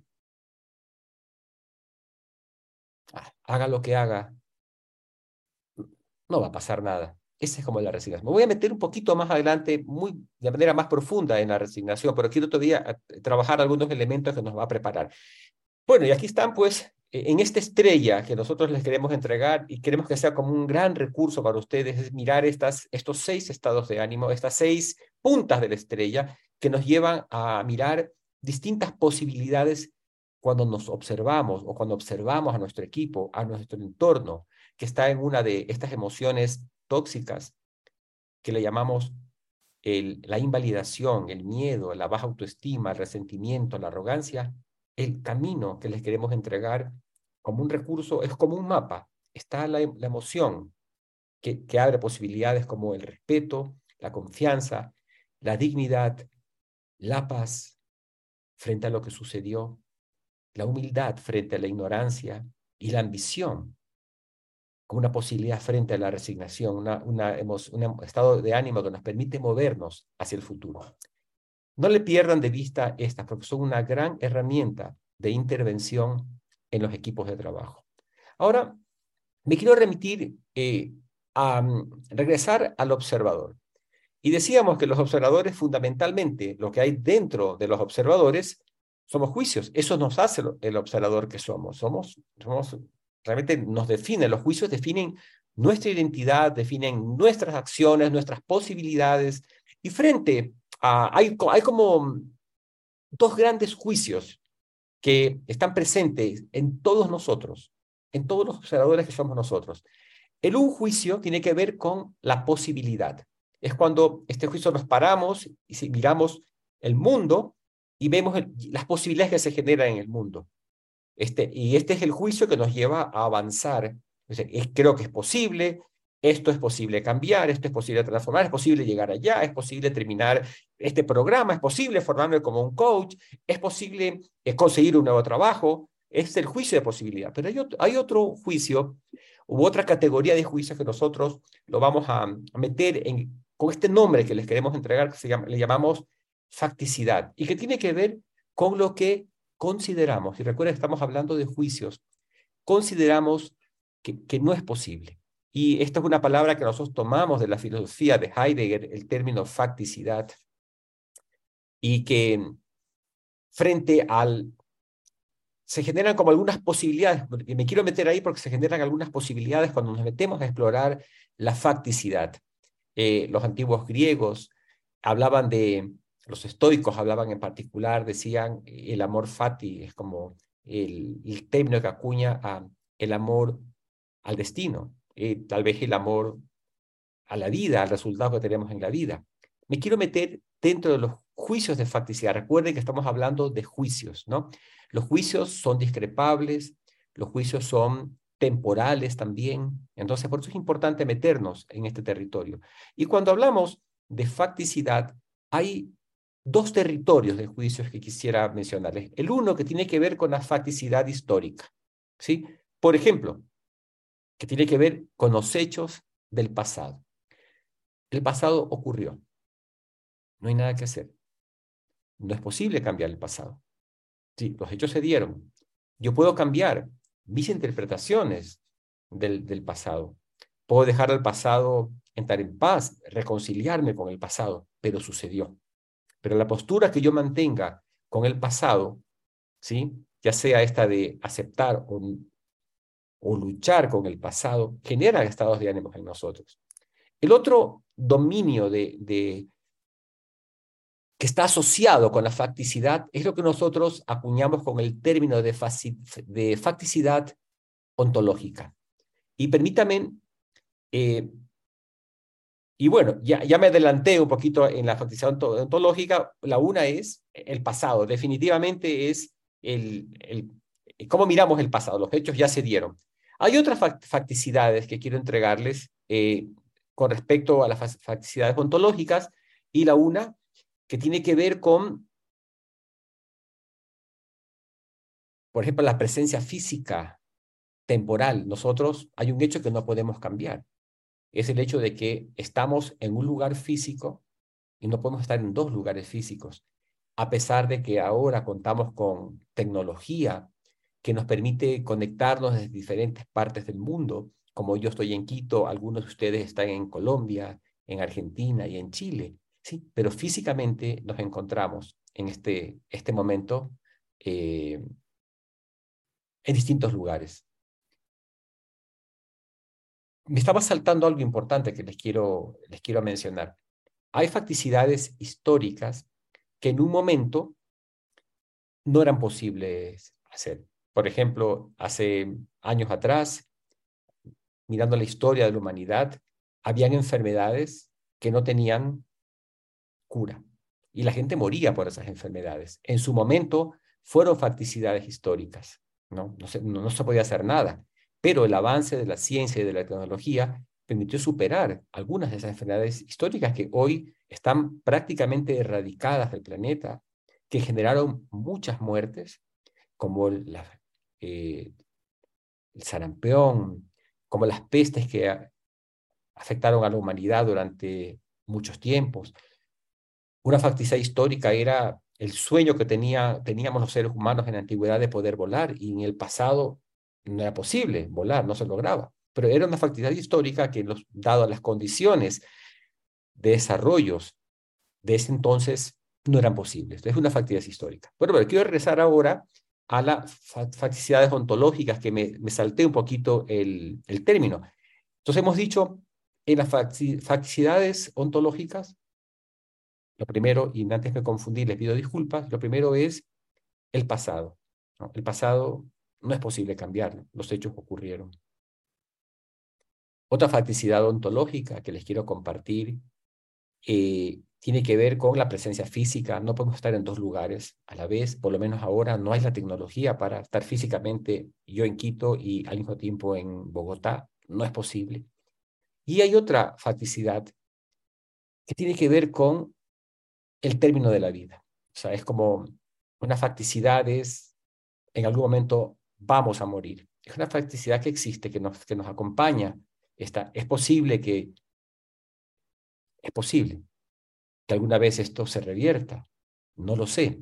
Lo que sí hemos visto que la vida se ha prolongado a lo largo de la historia de la humanidad y se podría decir, o podemos decir con, con evidencias concretas, que las personas de hoy viven muchos más años que las personas antiguas, que la antigüedad. Sin embargo, todos tenemos finitud, todos tenemos un tiempo de vida y en algún momento moriremos. son como las tres como facticidades eh, ontológicas que les quiero compartir, este, entregarles. ¿no? Ahora, ¿por qué les traigo estos, estos eh, juicios de posibilidad y de facticidad, porque lo que nos interesa a nosotros es ver cómo nosotros nos paramos como observadores frente a esos, esa posibilidad y esa facticidad. La primera cosa es la, nuestra postura de rechazo ante la posibilidad, lo que nos genera la postura de rechazo frente a la posibilidad que restringe el futuro, le llamamos resignación. Y la postura del rechazo ante los hechos que ocurrieron en el pasado le llamamos el resentimiento. Bien, en contraposición a ellos, cuando nos paramos en la, en la otra posibilidad, la primera es rechazo lo posible y me resigno bajo los brazos. Rechazo la facticidad, lo que ocurrió, y me resiento. Rechazo ante la posibilidad de que voy a morir y me resiento con la vida o con lo que con mis creencias. Y la otra posibilidad, eh, la otra postura, más bien, es la postura de la aceptación. ¿Sí? Ante la posibilidad, la postura de la aceptación es la ambición. ¿Sí? O, y ante la facticidad ante los hechos que ocurrieron, aquellas cosas de, que no puedo cambiar, ¿sí? La postura que les queremos entregar es la postura de la paz. Y esto, bueno, vamos a trabajarlo y Sandra me va a ayudar a trabajar el tema del resentimiento y la paz. Yo me quiero meter en este momento a trabajar esta primera parte que tiene que ver con nuestra postura ante la posibilidad. Es, cuando la postura que genera el rechazo ante la posibilidad que le llamamos la postura de la resignación. Cuando la resignación, permítame esto, cuando la resignación se instala en nuestras vidas, cuando la resignación se instala en un sistema, en un equipo de trabajo, es la sensación que experimentamos las personas, es como de pesadez, ¿sí? Y no hay nada que hacer. Este, haga lo que haga, las cosas no van a cambiar. ¿Para qué hacer? ¿Para qué? ¿Para qué hablar con el jefe? Si igual no me va a oír. Y, ¿y para qué se lo digo a mi pareja si, si no va a hacer nada? No, los hijos son como son. Ah, así es mi país. Yo escucho mucho acá en Ecuador y quizás sea una epidemia en América Latina o algunos países de América Latina, es como eh, la resignación. Ah, así son los políticos, solemos decir. Y ahí como que vivimos, ahí como con las posibilidades hacia el futuro como restringidas y no hay nada que hacer. Votemos por quien votemos, las cosas no van a cambiar. Estamos como caídos, caemos en el tema de la resignación, como una pesadez a lo que nos restringe. Permítanme, estoy siguiendo un poquito el guion porque hay temas importantes que no quiero perderme de compartirles.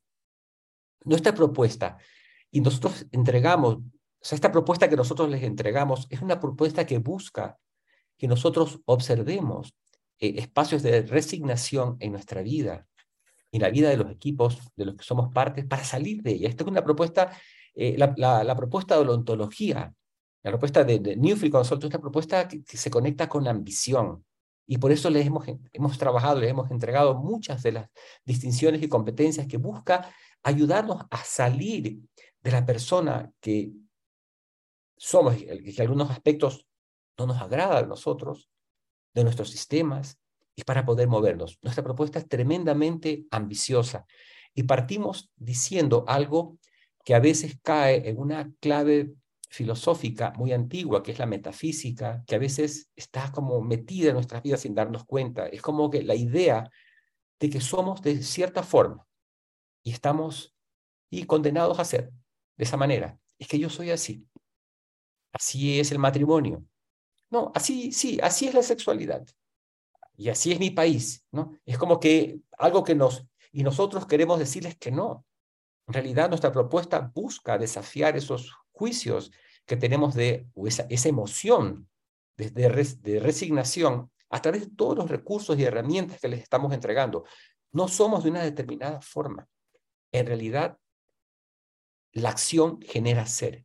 Y esta es nuestra propuesta. El ser que somos puede ser transformado a través de las acciones que nosotros emprendemos, como uno de los, de los más grandes principios que nosotros entregamos en este programa. Ahora, para poder hacernos cargo de la resignación hay que comprenderla. Primero, o sea, nosotros creemos que si no lo vemos, no nos podemos hacer cargo. Entonces, queremos entregarles como algunas pistas para que ustedes puedan mirar la resignación en sus vidas, en sus equipos de trabajo, en los espacios, en los sistemas en los cuales ustedes eh, participan. Eh, por ejemplo, eh, si Tal vez alguno de ustedes ha experimentado, está, se acerca el jefe o un, amigo y les dice, oye, te propongo, mira este proyecto, este proyecto de trabajo, mira, ¿qué, opinarías? Y uno lo ve el proyecto, dice, no, es que hay demasiado riesgo, no, no, este, pero mira, este proyecto de funcionar, nos puede, lo, podemos alcanzar, no, no, me prefiero quedar en donde estoy, ¿sí?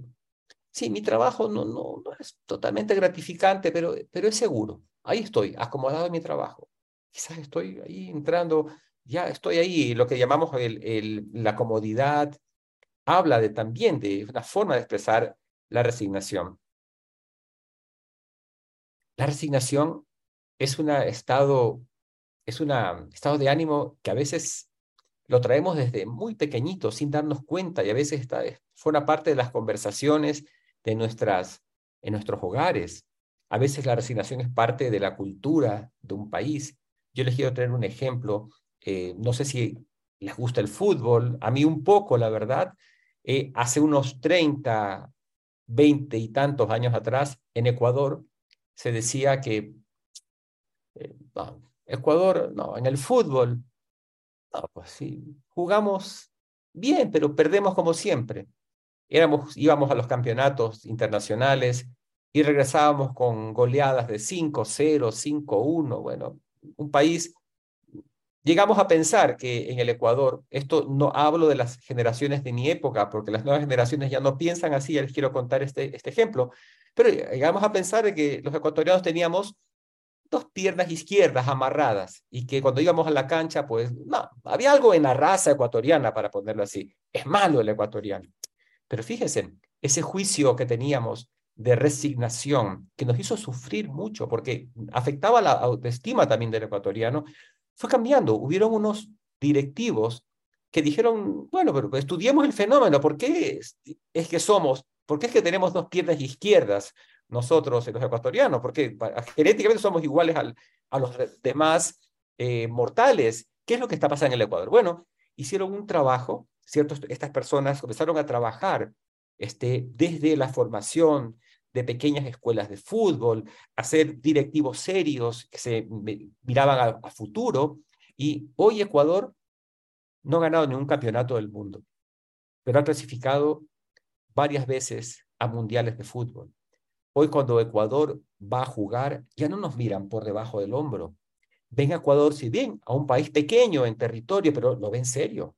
Y las grandes eh, equipos con los cuales Ecuador se ha enfrentado han pasado momentos difíciles. Ecuador le ha ganado bueno, no hablar a quién le ha ganado, porque no quiero entrar en discusiones eh, de fútbol que puede, eh, eh, digamos, levantar polémica, pero ha jugado con los grandes y los ha vencido. Y los grandes, algunos se han quedado fuera, porque lo, logró esta selección de fútbol salir de la resignación y entrar en el modo de la ambición. Y esto es lo que queremos entregarles como, como, como gran, gran tema. En antes, alguien de ustedes trajo el, y esto es bonito mencionarlo porque eh, trajeron alusión a, Carol Dweck, esta famosa psicóloga que se puso a observar el, como la forma de pensar de las personas, ¿no? Este, ella habla del mindset de las personas y nos, bueno, en el término de la psicología se habla del mindset, en los términos nuestros hablamos del observador, pero hace, creo que conexión a lo mismo, digamos, hay el mindset, ella hablaba de dos modelos de, de pensamiento, ella decía, hay el mindset fijo y hay el mindset de crecimiento, el fixed mindset y el grow mindset, para decir en el término que utilizaba, ¿no?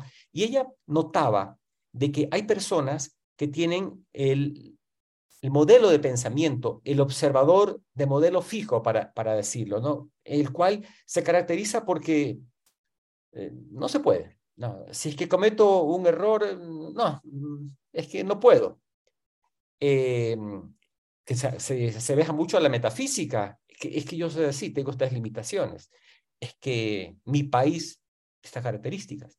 Y hay otro que ella conecta con, y me encanta mencionarlo porque a mí me inspira mucho, es el modelo, el mindset, el growth mindset, el, el modelo de pensamiento de crecimiento o dinámico, para ponerle en otros términos, en donde se puso a estudiar el comportamiento de éxito de famosos escritores, pintores, deportistas, ¿sí? Y veía qué es lo que empresarios y trataba, ella trató de comprender o de, de, de empíricamente analizar qué es la característica de estas personas que tienen éxito y que no necesariamente nacieron exitosos. Muchos de ellos nacieron con limitaciones económicas y físicas. Y se dio cuenta que una de las características de las personas con el mindset de crecimiento era la postura al aprendizaje. O sea, el error era una oportunidad de aprender. El, el entrenar, el entrenamiento duro y riguroso, era una posibilidad de crecer. ¿Cuánta gente talentosa hay en este mundo? Hay gente que nace con habilidades para el arte, para la escritura, para las ciencias, y se quedó allí. No, no avanzó. ¿Cuántos, y hablando del territorio del fútbol, cuántos futbolistas que tienen esta, de pequeñitos son muy hábiles para, para el deporte y cuántos no prosperan? Deben haber varias, varias razones que lo expliquen, pero hay una que me gusta, que me gusta pensar y es, si bien nací con una habilidad, la habilidad no es suficiente para desarrollar esa habilidad y para estar en, en el top del mundo, como varios de los famosos que les en el plano de las artes, de las letras, del deporte, hay un trabajo ahí riguroso de entrenamiento. Yo he leído un poco eh, las, mm, algunas reseñas que se han hablado de jugadores de fútbol como Ronaldo, en donde él cuenta, siendo bueno, nació con talento, ¿cierto? cuenta que ha invertido cientos de horas Después de que los jugadores de fútbol del entrenamiento se iban a sus casas, Ronaldo se quedaba ahí en el estadio de fútbol eh, ensayando los tiros libres una y otra vez, una y otra vez pateando. Cuando Ronaldo se patea un tiro libre, la probabilidad de que sea gol es enorme. Pero esto no nació Ronaldo así. Lo que tenía Ronaldo es una mente de crecimiento que le hizo entrenar una y otra vez para poder ajustar su tiro de tal manera que la mayor parte de los tiros que genera tengan una posibilidad de ser gol. Entonces, que yo quería entregar esta, como mirada porque me gustó mucho. Carol Dweck, ella tiene un libro que se llama Mindset, justamente, justamente si de ustedes me lo puede escribir aquí en, en el chat, alguno de los coaches, el nombre Carol Dweck, D-W-S-K, me parece que es el, el apellido, como se escribe ella. Es bien interesante que, que lo investiguen y lo miren, porque tiene, se, se conecta mucho con esta mirada de, de, la resignación y la mirada esta que queremos entregar nosotros, que se conecta con la mirada de la entregarles. Eh, quiero entregarles algunas, voy a ir rápidamente, este, ¿cómo, cómo salir de la, de la, de la resignación? ¿Cómo? Porque a veces está presente en nuestras vidas la resignación, pero ¿cómo salir? Y para ello quiero pedirles que escriban un ratito en sus cuadernos qué espacios de resignación ustedes encuentran en su vida personal. Escriban, esto es privado para ustedes. ¿Qué áreas de resignación usted encuentra en su vida profesional? No vamos a poder abordar acá porque el tiempo se nos está acabando, pero va a quedar como un trabajo para realizar. Mírenlas. Esas áreas en las cuales nos hemos rendido. Resignarse tiene que ver con me rendí. En las guerras, la rendición. Ya no puedo más. Ah, suelto. Dejo que el enemigo me observe. Tomen una de esas áreas, una, una de esas áreas en las cuales ustedes se declaran en resignación. Y quiero que la miren. Y quiero que observen que la resignación es un juicio. Y como un juicio, podemos utilizar las herramientas que ya hemos trabajado nosotros en los programas, en los, en los talleres anteriores. Frente a la resignación, en esa área que usted sabe donde usted ha escrito que se siente resignado, haga el proceso de fundamentación de juicios. ¿Qué afirmaciones usted encuentra para decir que está resignado? Sigue el proceso de, de, fundamentación de juicios. Haga todo ese caminito que ya trabajamos. Les quiero invitar a otra, otra acción con respecto a los juicios. Converse con alguien oye, sobre este aspecto, siento que ya no hay nada que hacer. ¿Qué opinas tú? Es un camino para trabajar la resignación. El otro camino para trabajar la resignación tiene que ver con fundar el juicio contrario. A ver, y si no estuviera resignado, y si esto se pudiera hacer, a ver, que para hacerlo, ¿qué se necesitaría? Y quizás surjan una lista de acciones allí posibles, posibles para hacerse aparecerán allí. Quizás al mirar esas acciones, fundando el juicio contrario, encuentren más fundamento a la posibilidad que a la facticidad, que a, la resignación. Muchas veces cuando nosotros entramos, eh, hacemos la fundamentación del juicio contrario, encontramos que hay más afirmaciones que respaldan el juicio contrario que el juicio que he tenido, he estado sosteniendo durante mucho tiempo con respecto a la resignación. Ahora, fíjense, para entrar, para terminar esta parte y entrar en algunas de las distinciones que hemos trabajado en este programa. Un camino que nos lleva a salir de la resignación tiene que ver con las declaraciones, tiene que ver con basta, no más, no quiero más esto en mi vida. Una declaración enérgica, fundamental. El basta nos permite decir, ya no más de esto. Me posiciona, es una emoción que me levanta. La otra que, quiero compartirles tiene que ver, y ya lo trabajamos un poco en antes, es con una postura corporal. ¿Cuál es el cuerpo de resignación que yo tengo y cuál es el cuerpo de la ambición que ante ese aspecto en mi vida debo adquirir?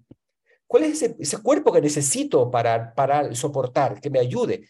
Porque recuerden en los tres dominios del observador hay una correlación entre emoción, juicios y corporalidad. Y yo puedo, interviniendo en cualquiera de ellos, puedo cambiar el otro. Por ejemplo, interviniendo en el cuerpo, yo puedo trabajar la resignación. ¿Cierto? Trabajando, generando una habitualidad distinta de pararme en vez de ir, sí, me noto mi corporalidad, sí, acabada, hundida, Puedo empezar a darme cuenta cuál es el cuerpo frente a esto, cuál es mi postura, cuál es la que debería tener. Y van a encontrar ustedes que existe una correlación. Comienzan algo comienza a pasar, pues nuestra coherencia comienza a modificarse solamente al intervenir en el cuerpo, a pararme, a pararme en el, en el, de, de una forma distinta ante la vida. Otro camino para hacernos cargo de la resignación, lo hemos trabajado también, son las peticiones.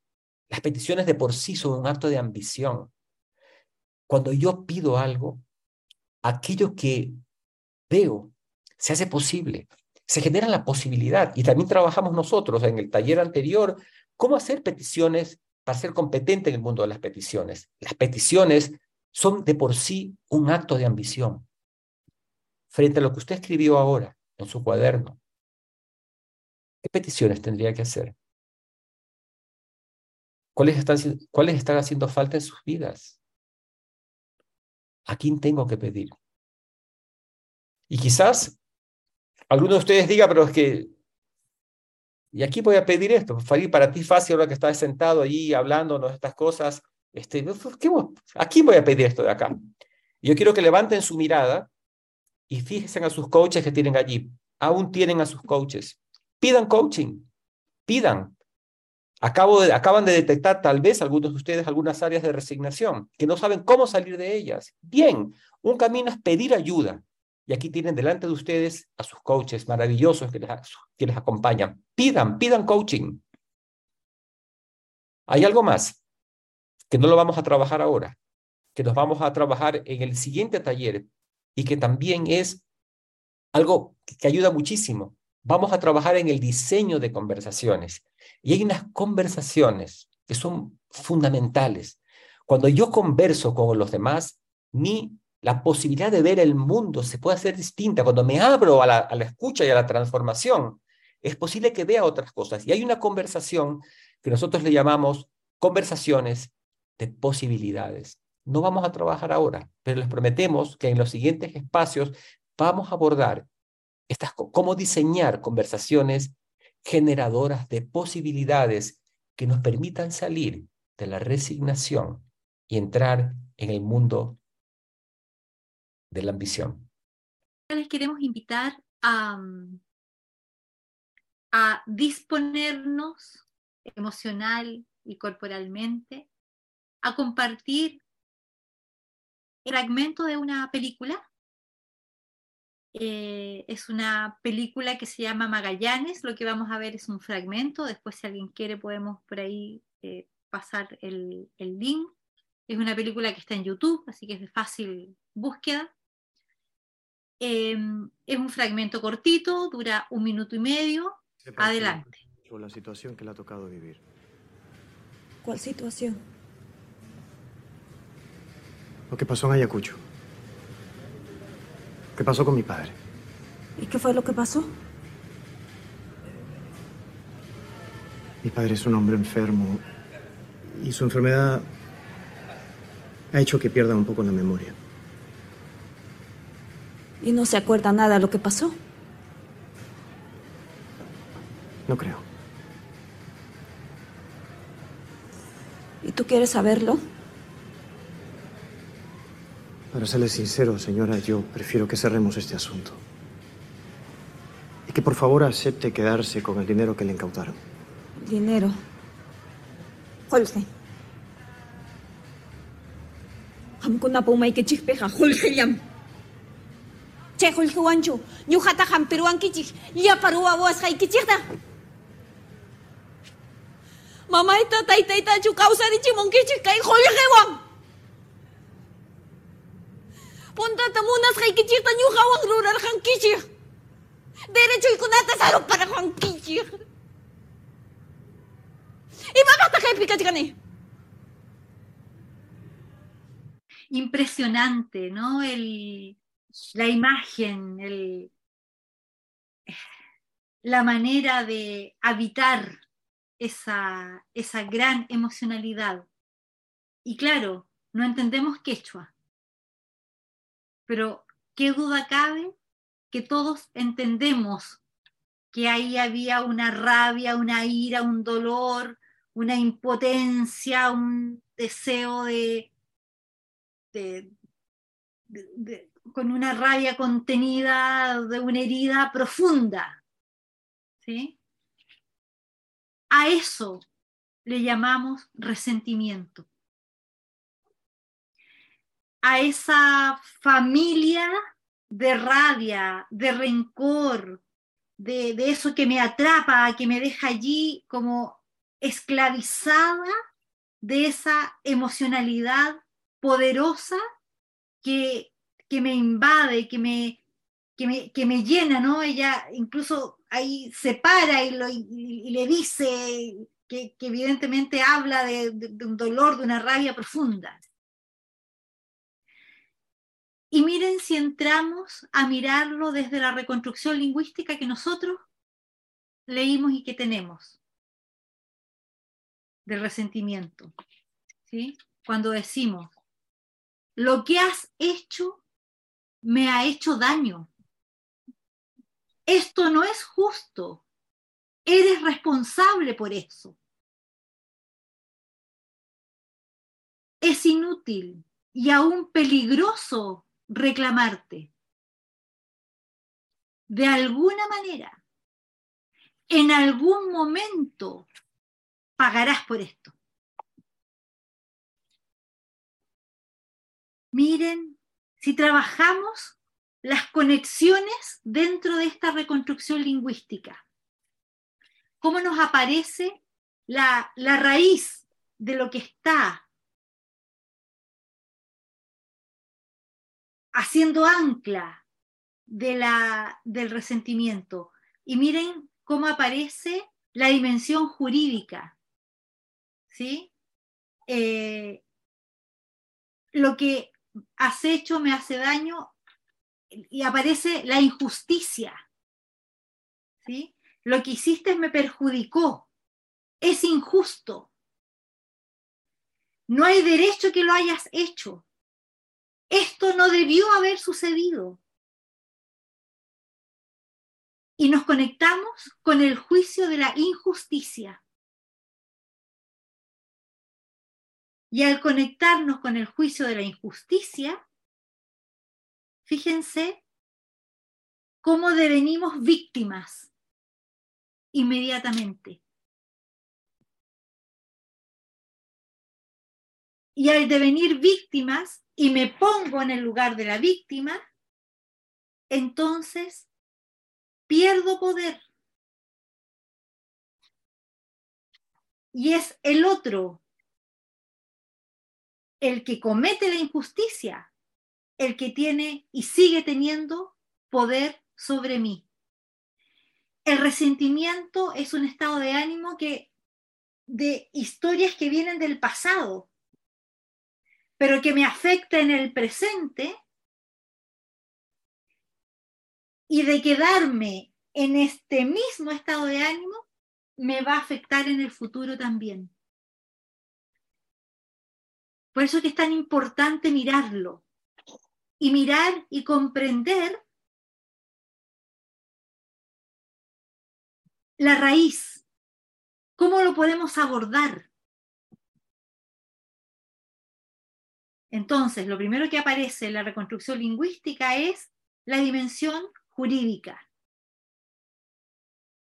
Pero aparece también otra dimensión, la económica. Lo que has hecho no está bien, es injusto. En algún momento vas a pagar, me las vas a pagar o lo va a pagar, vas a ver lo caro que te va a costar. Tiene una dimensión económica que nos, que nos impacta también, ¿sí? que es otro elemento del, del resentimiento. Y otro elemento más que aparece en esta reconstrucción lingüística, No vale la pena que te reclame. ¿Para qué? Es inútil. Más aún, puede ser peligroso que te reclame. Entonces, y vimos ya el reclamo, y lo que pasa cuando no hacemos buenos reclamos, empezamos a cerrar la posibilidad de conversar y todo lo que pienso de lo que me pasa, lo llevo a mi conversación privada. Lo guardo y lo llevo al callar y lo dejo allí y que vaya al callar no significa que desaparezca, sino que queda ahí enclaustrado, queda como bajo la alfombra. Miren entonces cómo les estamos mostrando el valor de mirar la reconstrucción lingüística para tomar los elementos que, que están traducidos en el lenguaje de la emoción, para comprender la raíz de lo que estamos viviendo. Y esto nos importa porque se los decíamos en la mañana, queremos que ustedes se hagan competentes en leer, en identificar resentimientos. ¿Y ustedes? ¿Con cuántos resentimientos andan por la vida? ¿Cuántos resentimientos que les acompañan, que nos acompañan y nos han hecho quizás cuántos años esclavos de, esta, de, esta, de este estado de ánimo que no nos permite salir de allí, que no nos permite avanzar, que no nos permite abrir otros espacios para nosotros y nos seguimos quedando en la conversación privada, cerrada. Fíjense que Nietzsche decía que el resentimiento es como una tarántula que anda por las murallas echando su veneno y nos aparece en la noche y estamos quedándonos dormidos y ahí da vuelta y da vuelta y da vuelta y pienso y me enveneno. Y estoy durmiendo y a las 3 de la mañana, ¡pring! y ahí aparece otra vez y me da vuelta.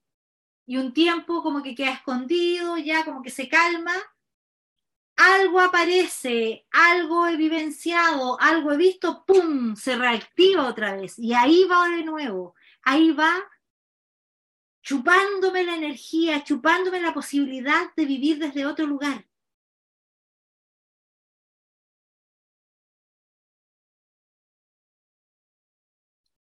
Entonces, esta reconstrucción nos muestra que el resentimiento tiene una dimensión de justicia o de injusticia, de reclamo que no me atrevo a hacer, que no quiero hacer, porque pienso que puede ser peor, y de algo que se me debe, que se me debe, que se me adeuda.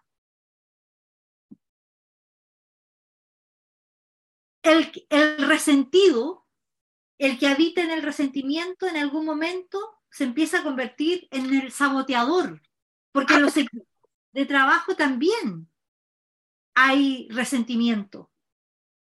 A veces dije algo como líder, como jefe o como compañera de trabajo, ofrecí algo, no lo cumplí y se empieza a generar un resentimiento. Y entonces, no, sí, voy a la reunión y digo, sí, no, sí, eso vamos a hacer, eso vamos a hacer. Las pinzas, que lo haga solo, que me tengo que estar metiendo yo, yo hago lo que quiero. Y me empiezo a convertir en una saboteadora. y Hay algunos que se sonríen, parece que lo han visto. Sí, nos pasa, pasa. El saboteador, además, opera en la clandestinidad. ¿sí? Eh, actúa en contra y la, y la idea es que no se le descubra. Esa es su dulce venganza. Entonces, miren lo importante que es identificar estos espacios de resentimiento, que no permitamos que el resentimiento aumente. ¿Sí? ¿Y de dónde viene? ¿De dónde vendrá este derecho que invoco de que esto no es justo, de que aquí pasó algo que, que no corresponde, que me hicieron daño? Un elemento, promesas incumplidas. me dijeron que iba a pasar tal cosa y no se cumplió. Y hay que mirar esto. Si mi resentimiento está basado en el juicio de que hay una promesa que no está cumplida, revisemos las expectativas que tengo sobre eso. ¿Realmente es una promesa que me hicieron? ¿O es algo que yo interpreté como promesa? Porque creo que eso es lo que corresponde que hagan. Y dado que no se cumplió mi expectativa sobre esa promesa, empieza a levantarse esta emocionalidad de resentimiento. Revisar las expectativas. Es muy importante entender qué oculta el resentimiento, qué hay detrás del resentimiento, qué lo generó, qué, qué, cuáles son los juicios que acompañan este resentimiento. Es muy importante identificarlo porque pagamos nuestra paz para vivir tranquilas, tranquilos, construyendo nuestra vida, nuestro mundo, ampliando nuestras posibilidades, ¿lo pagamos? ¿Pagamos esa posibilidad en cuando seguimos anclados a este a este a esta emocionalidad? Y seguimos anclados en esta emocionalidad cuando no nos metemos a, a mirarla. Y convierto al supuesto victimario en amo y señor de mi vida. Digo supuesto porque revisemos, a lo mejor estoy anclada a resentimientos que fueron una expectativa, quizás legítima, pero que el otro en realidad no se comprometió. O quizás son resentimientos que traigo heredados, que vienen en mi familia de años de años y que aprendí a vivir en ese resentimiento y que todavía sigo anclada y todavía sigo esclava de ese resentimiento. Y ese resentimiento se refleja en mi corporalidad, en mi forma de hablar, en, en, en esto de que soy mecha corta y entonces como voy a, eh, soportando ahí una cosa escondida, ¡pim! me dicen algo y ¡bah! exploto. y puedo identificar también en los demás, en esta gente que dice, oye, pero así, que, que, que, que, falta, o sea, pero ¿cómo si le dije algo tan chiquito y explotó? Es, es muy interesante que eso lo entendamos como signos, como, como, como indicadores, ¿sí? La, volatilidad de la emoción, no, si boom, boom, y pasa la rabia rapidísimo, me enojo, pero así de la nada caigo en una rabia y en una ira que yo digo, ¿de dónde me vino? O cuando lo vemos en el otro, digo, ¿de dónde le vino? Si no le dije tanto, ¿por qué reaccionó así? Quizás no es conmigo. Quizás es que está viviendo y habitando un resentimiento. Quizás un resentimiento conmigo. No lo sé. Me toca indagar, me toca buscar, me toca mirar, toca investigar para después pensar cómo poder transmitir y ponerme en un lugar distinto.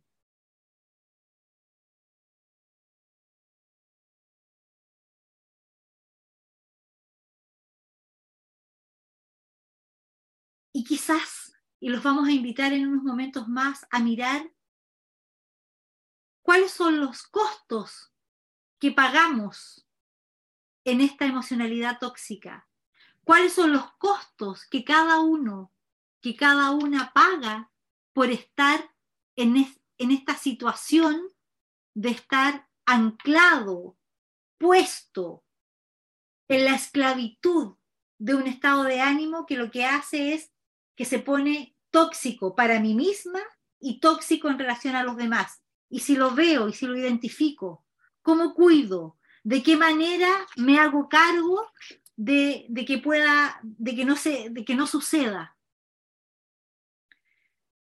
Y entonces para entenderlo más, ¿cuáles son las raíces del resentimiento? tenemos dos grandes raíces del resentimiento. Y aquí los vinculo con el osar. El observador, yo misma, los juicios que habito de injusticia,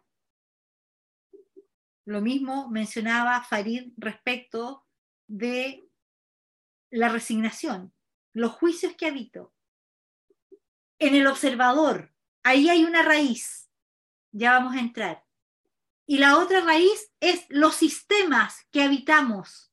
Ojo, los sistemas que habitamos y los sistemas de los que somos responsables. Sistemas que, que no cumplen las expectativas. Son sistemas que son caldo de cultivo para el resentimiento. ¿Por qué tanta rabia?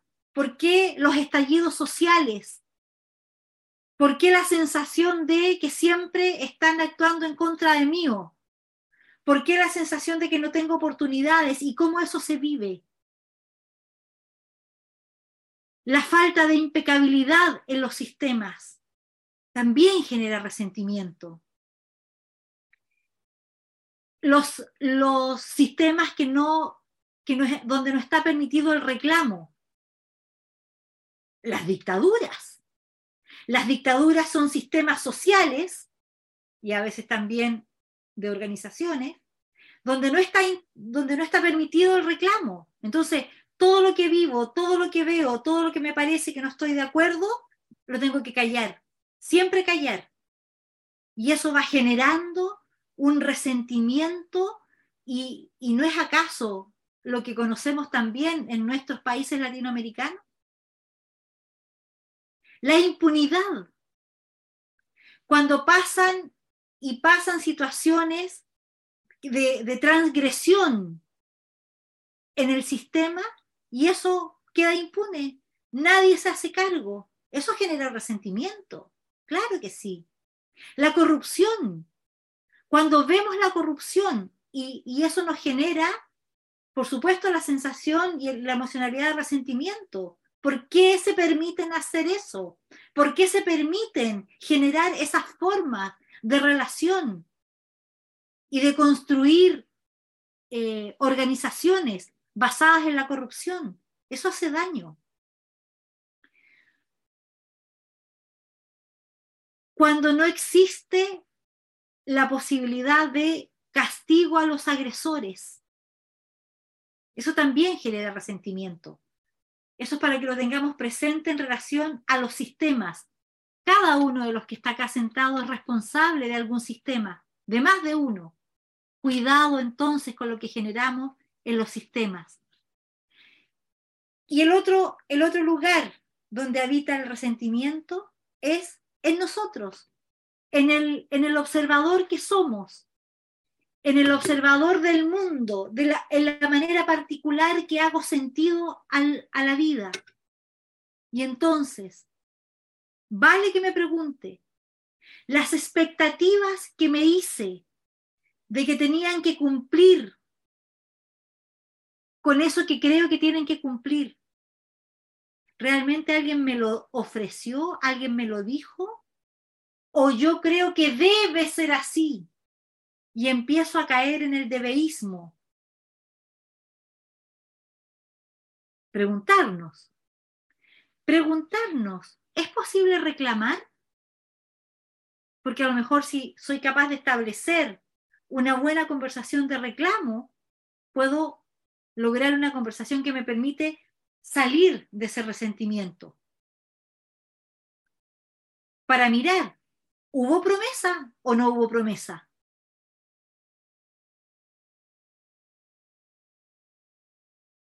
hacer posible el reclamo, espacio del reclamo como una posibilidad para construir una relación, un diálogo, una, una organización distinta.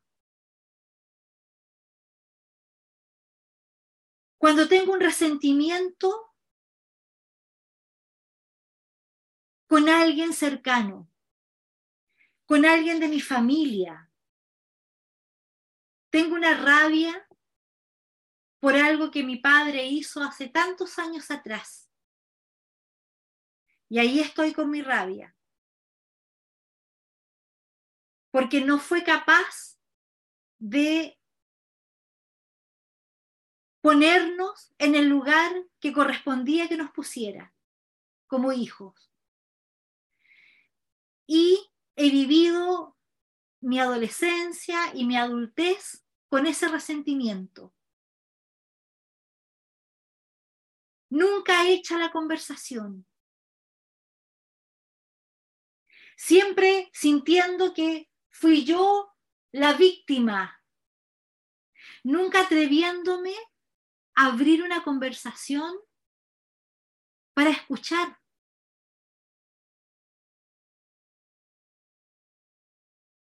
Quizás el otro, quizás mi padre, no pudo hacer otra cosa distinta.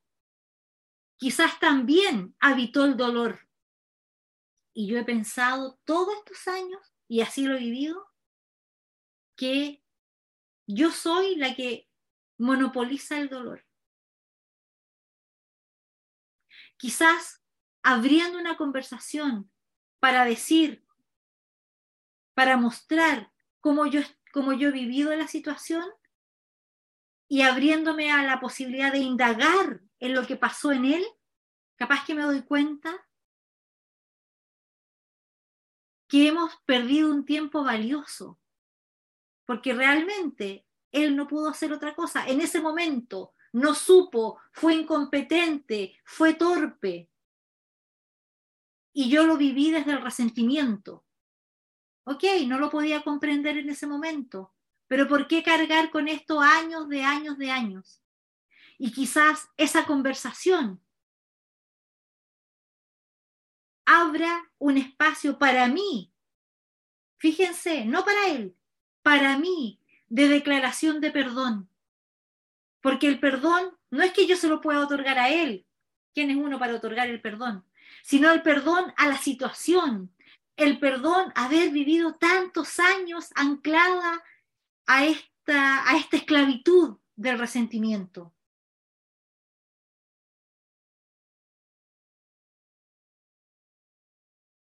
Si el perdón no funciona, porque no, no es posible, también tengo derecho a expresar mi rabia y mi molestia.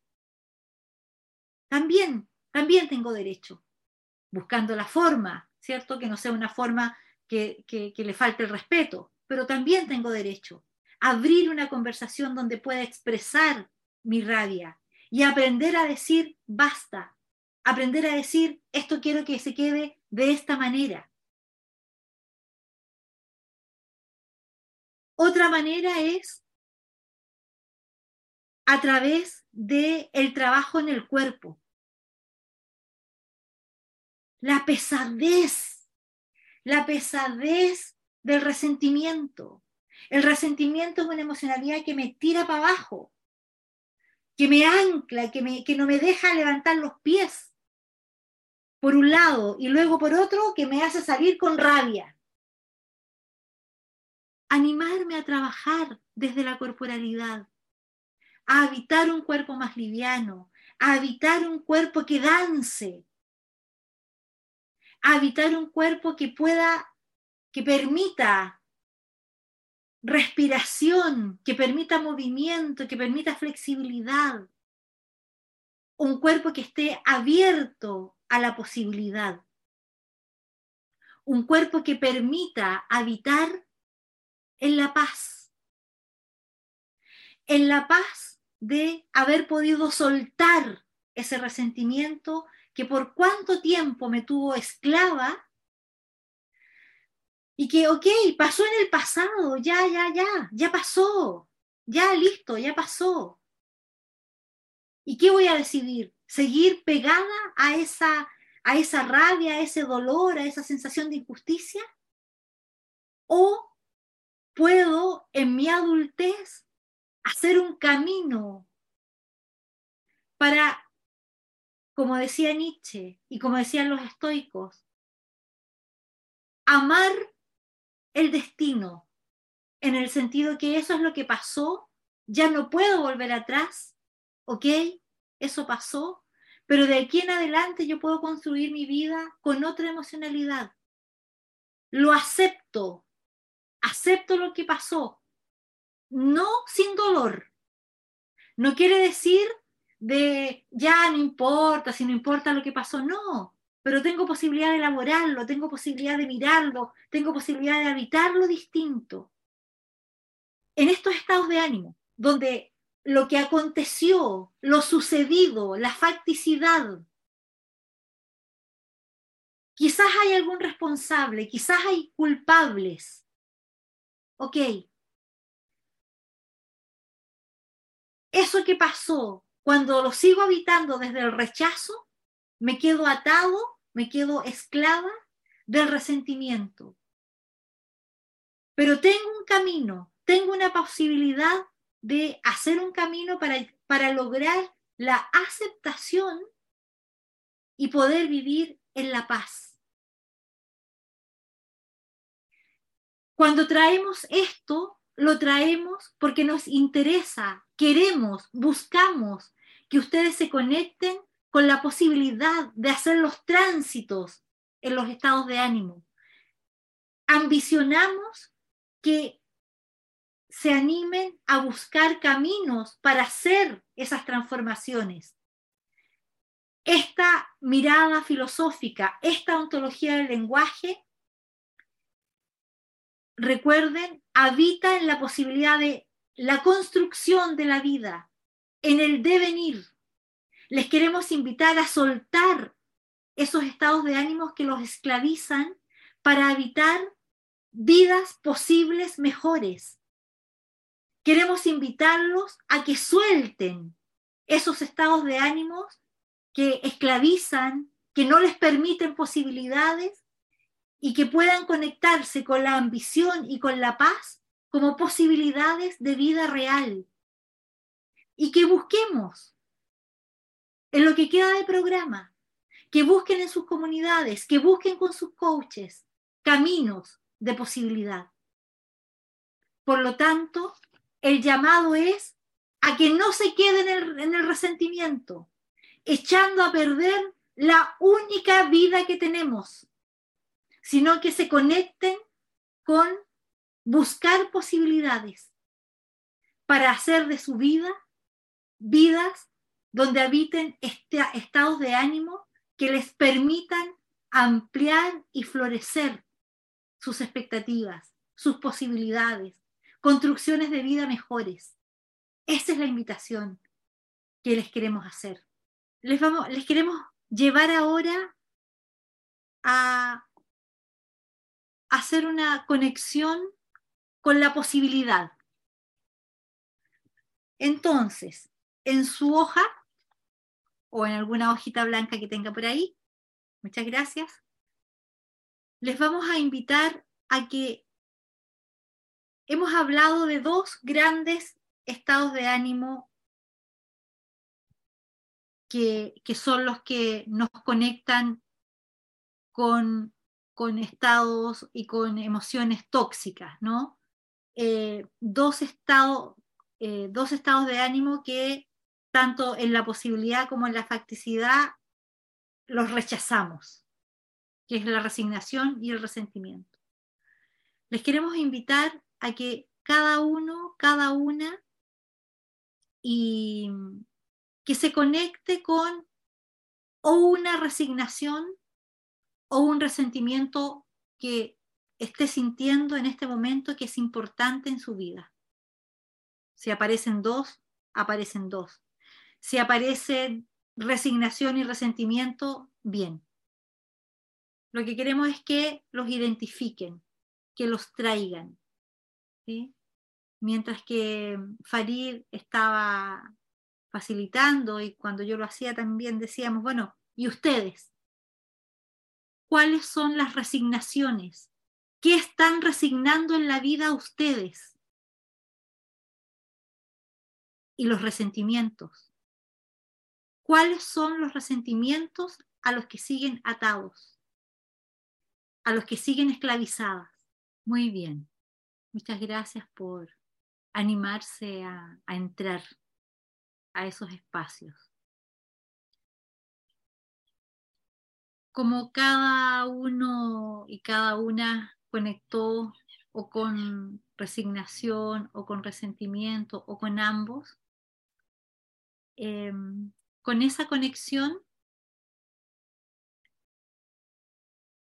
con, esa, con esto que estás identificando, que es, recuerden, el, lo primero importante de mirar, identifico, identifico aquello que en lo que, en lo que quiero intervenir.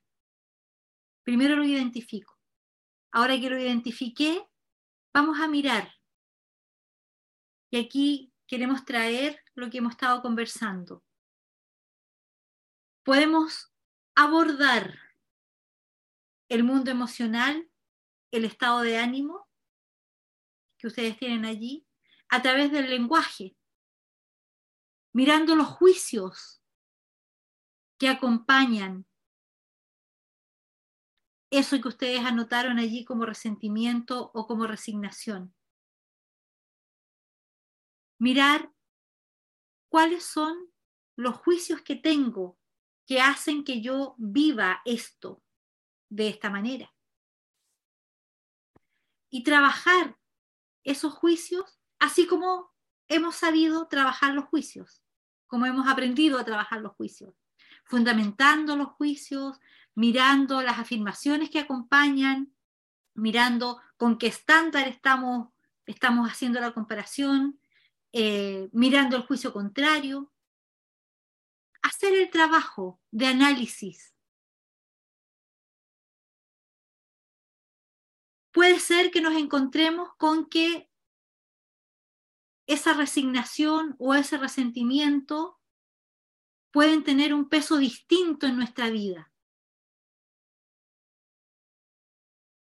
O puede ser que nos encontremos que sí, tengo muchas afirmaciones para sostener este juicio que me hace vivir esta situación de esta manera y puesta en la resignación o en el resentimiento. Con todo, me conecto en la posibilidad o me conecto desde que hay situaciones que vienen del pasado, que ya no puedo cambiar. Y que puedo buscar caminos para habitar en la aceptación, no de, no de cosas dolorosas, sino de posibilidades que me, que me lleven a la ambición de vivir de un modo distinto o habitar la paz para hacer una vida distinta.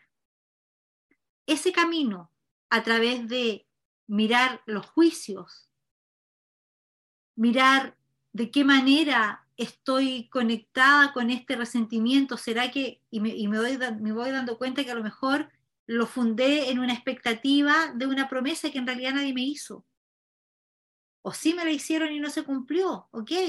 ¿Qué necesito hacer? ¿Qué conversaciones puedo generar? ¿Puedo generar un reclamo? ¿Puedo generar qué caminos desde lo lingüístico, desde el lenguaje. Y además tengo el cuerpo. ¿Qué trabajo puedo empezar a hacer desde la corporalidad para habitar un cuerpo que me permita, que dé espacio a conocer, a vivenciar, a respirar, a mover una emocionalidad distinta?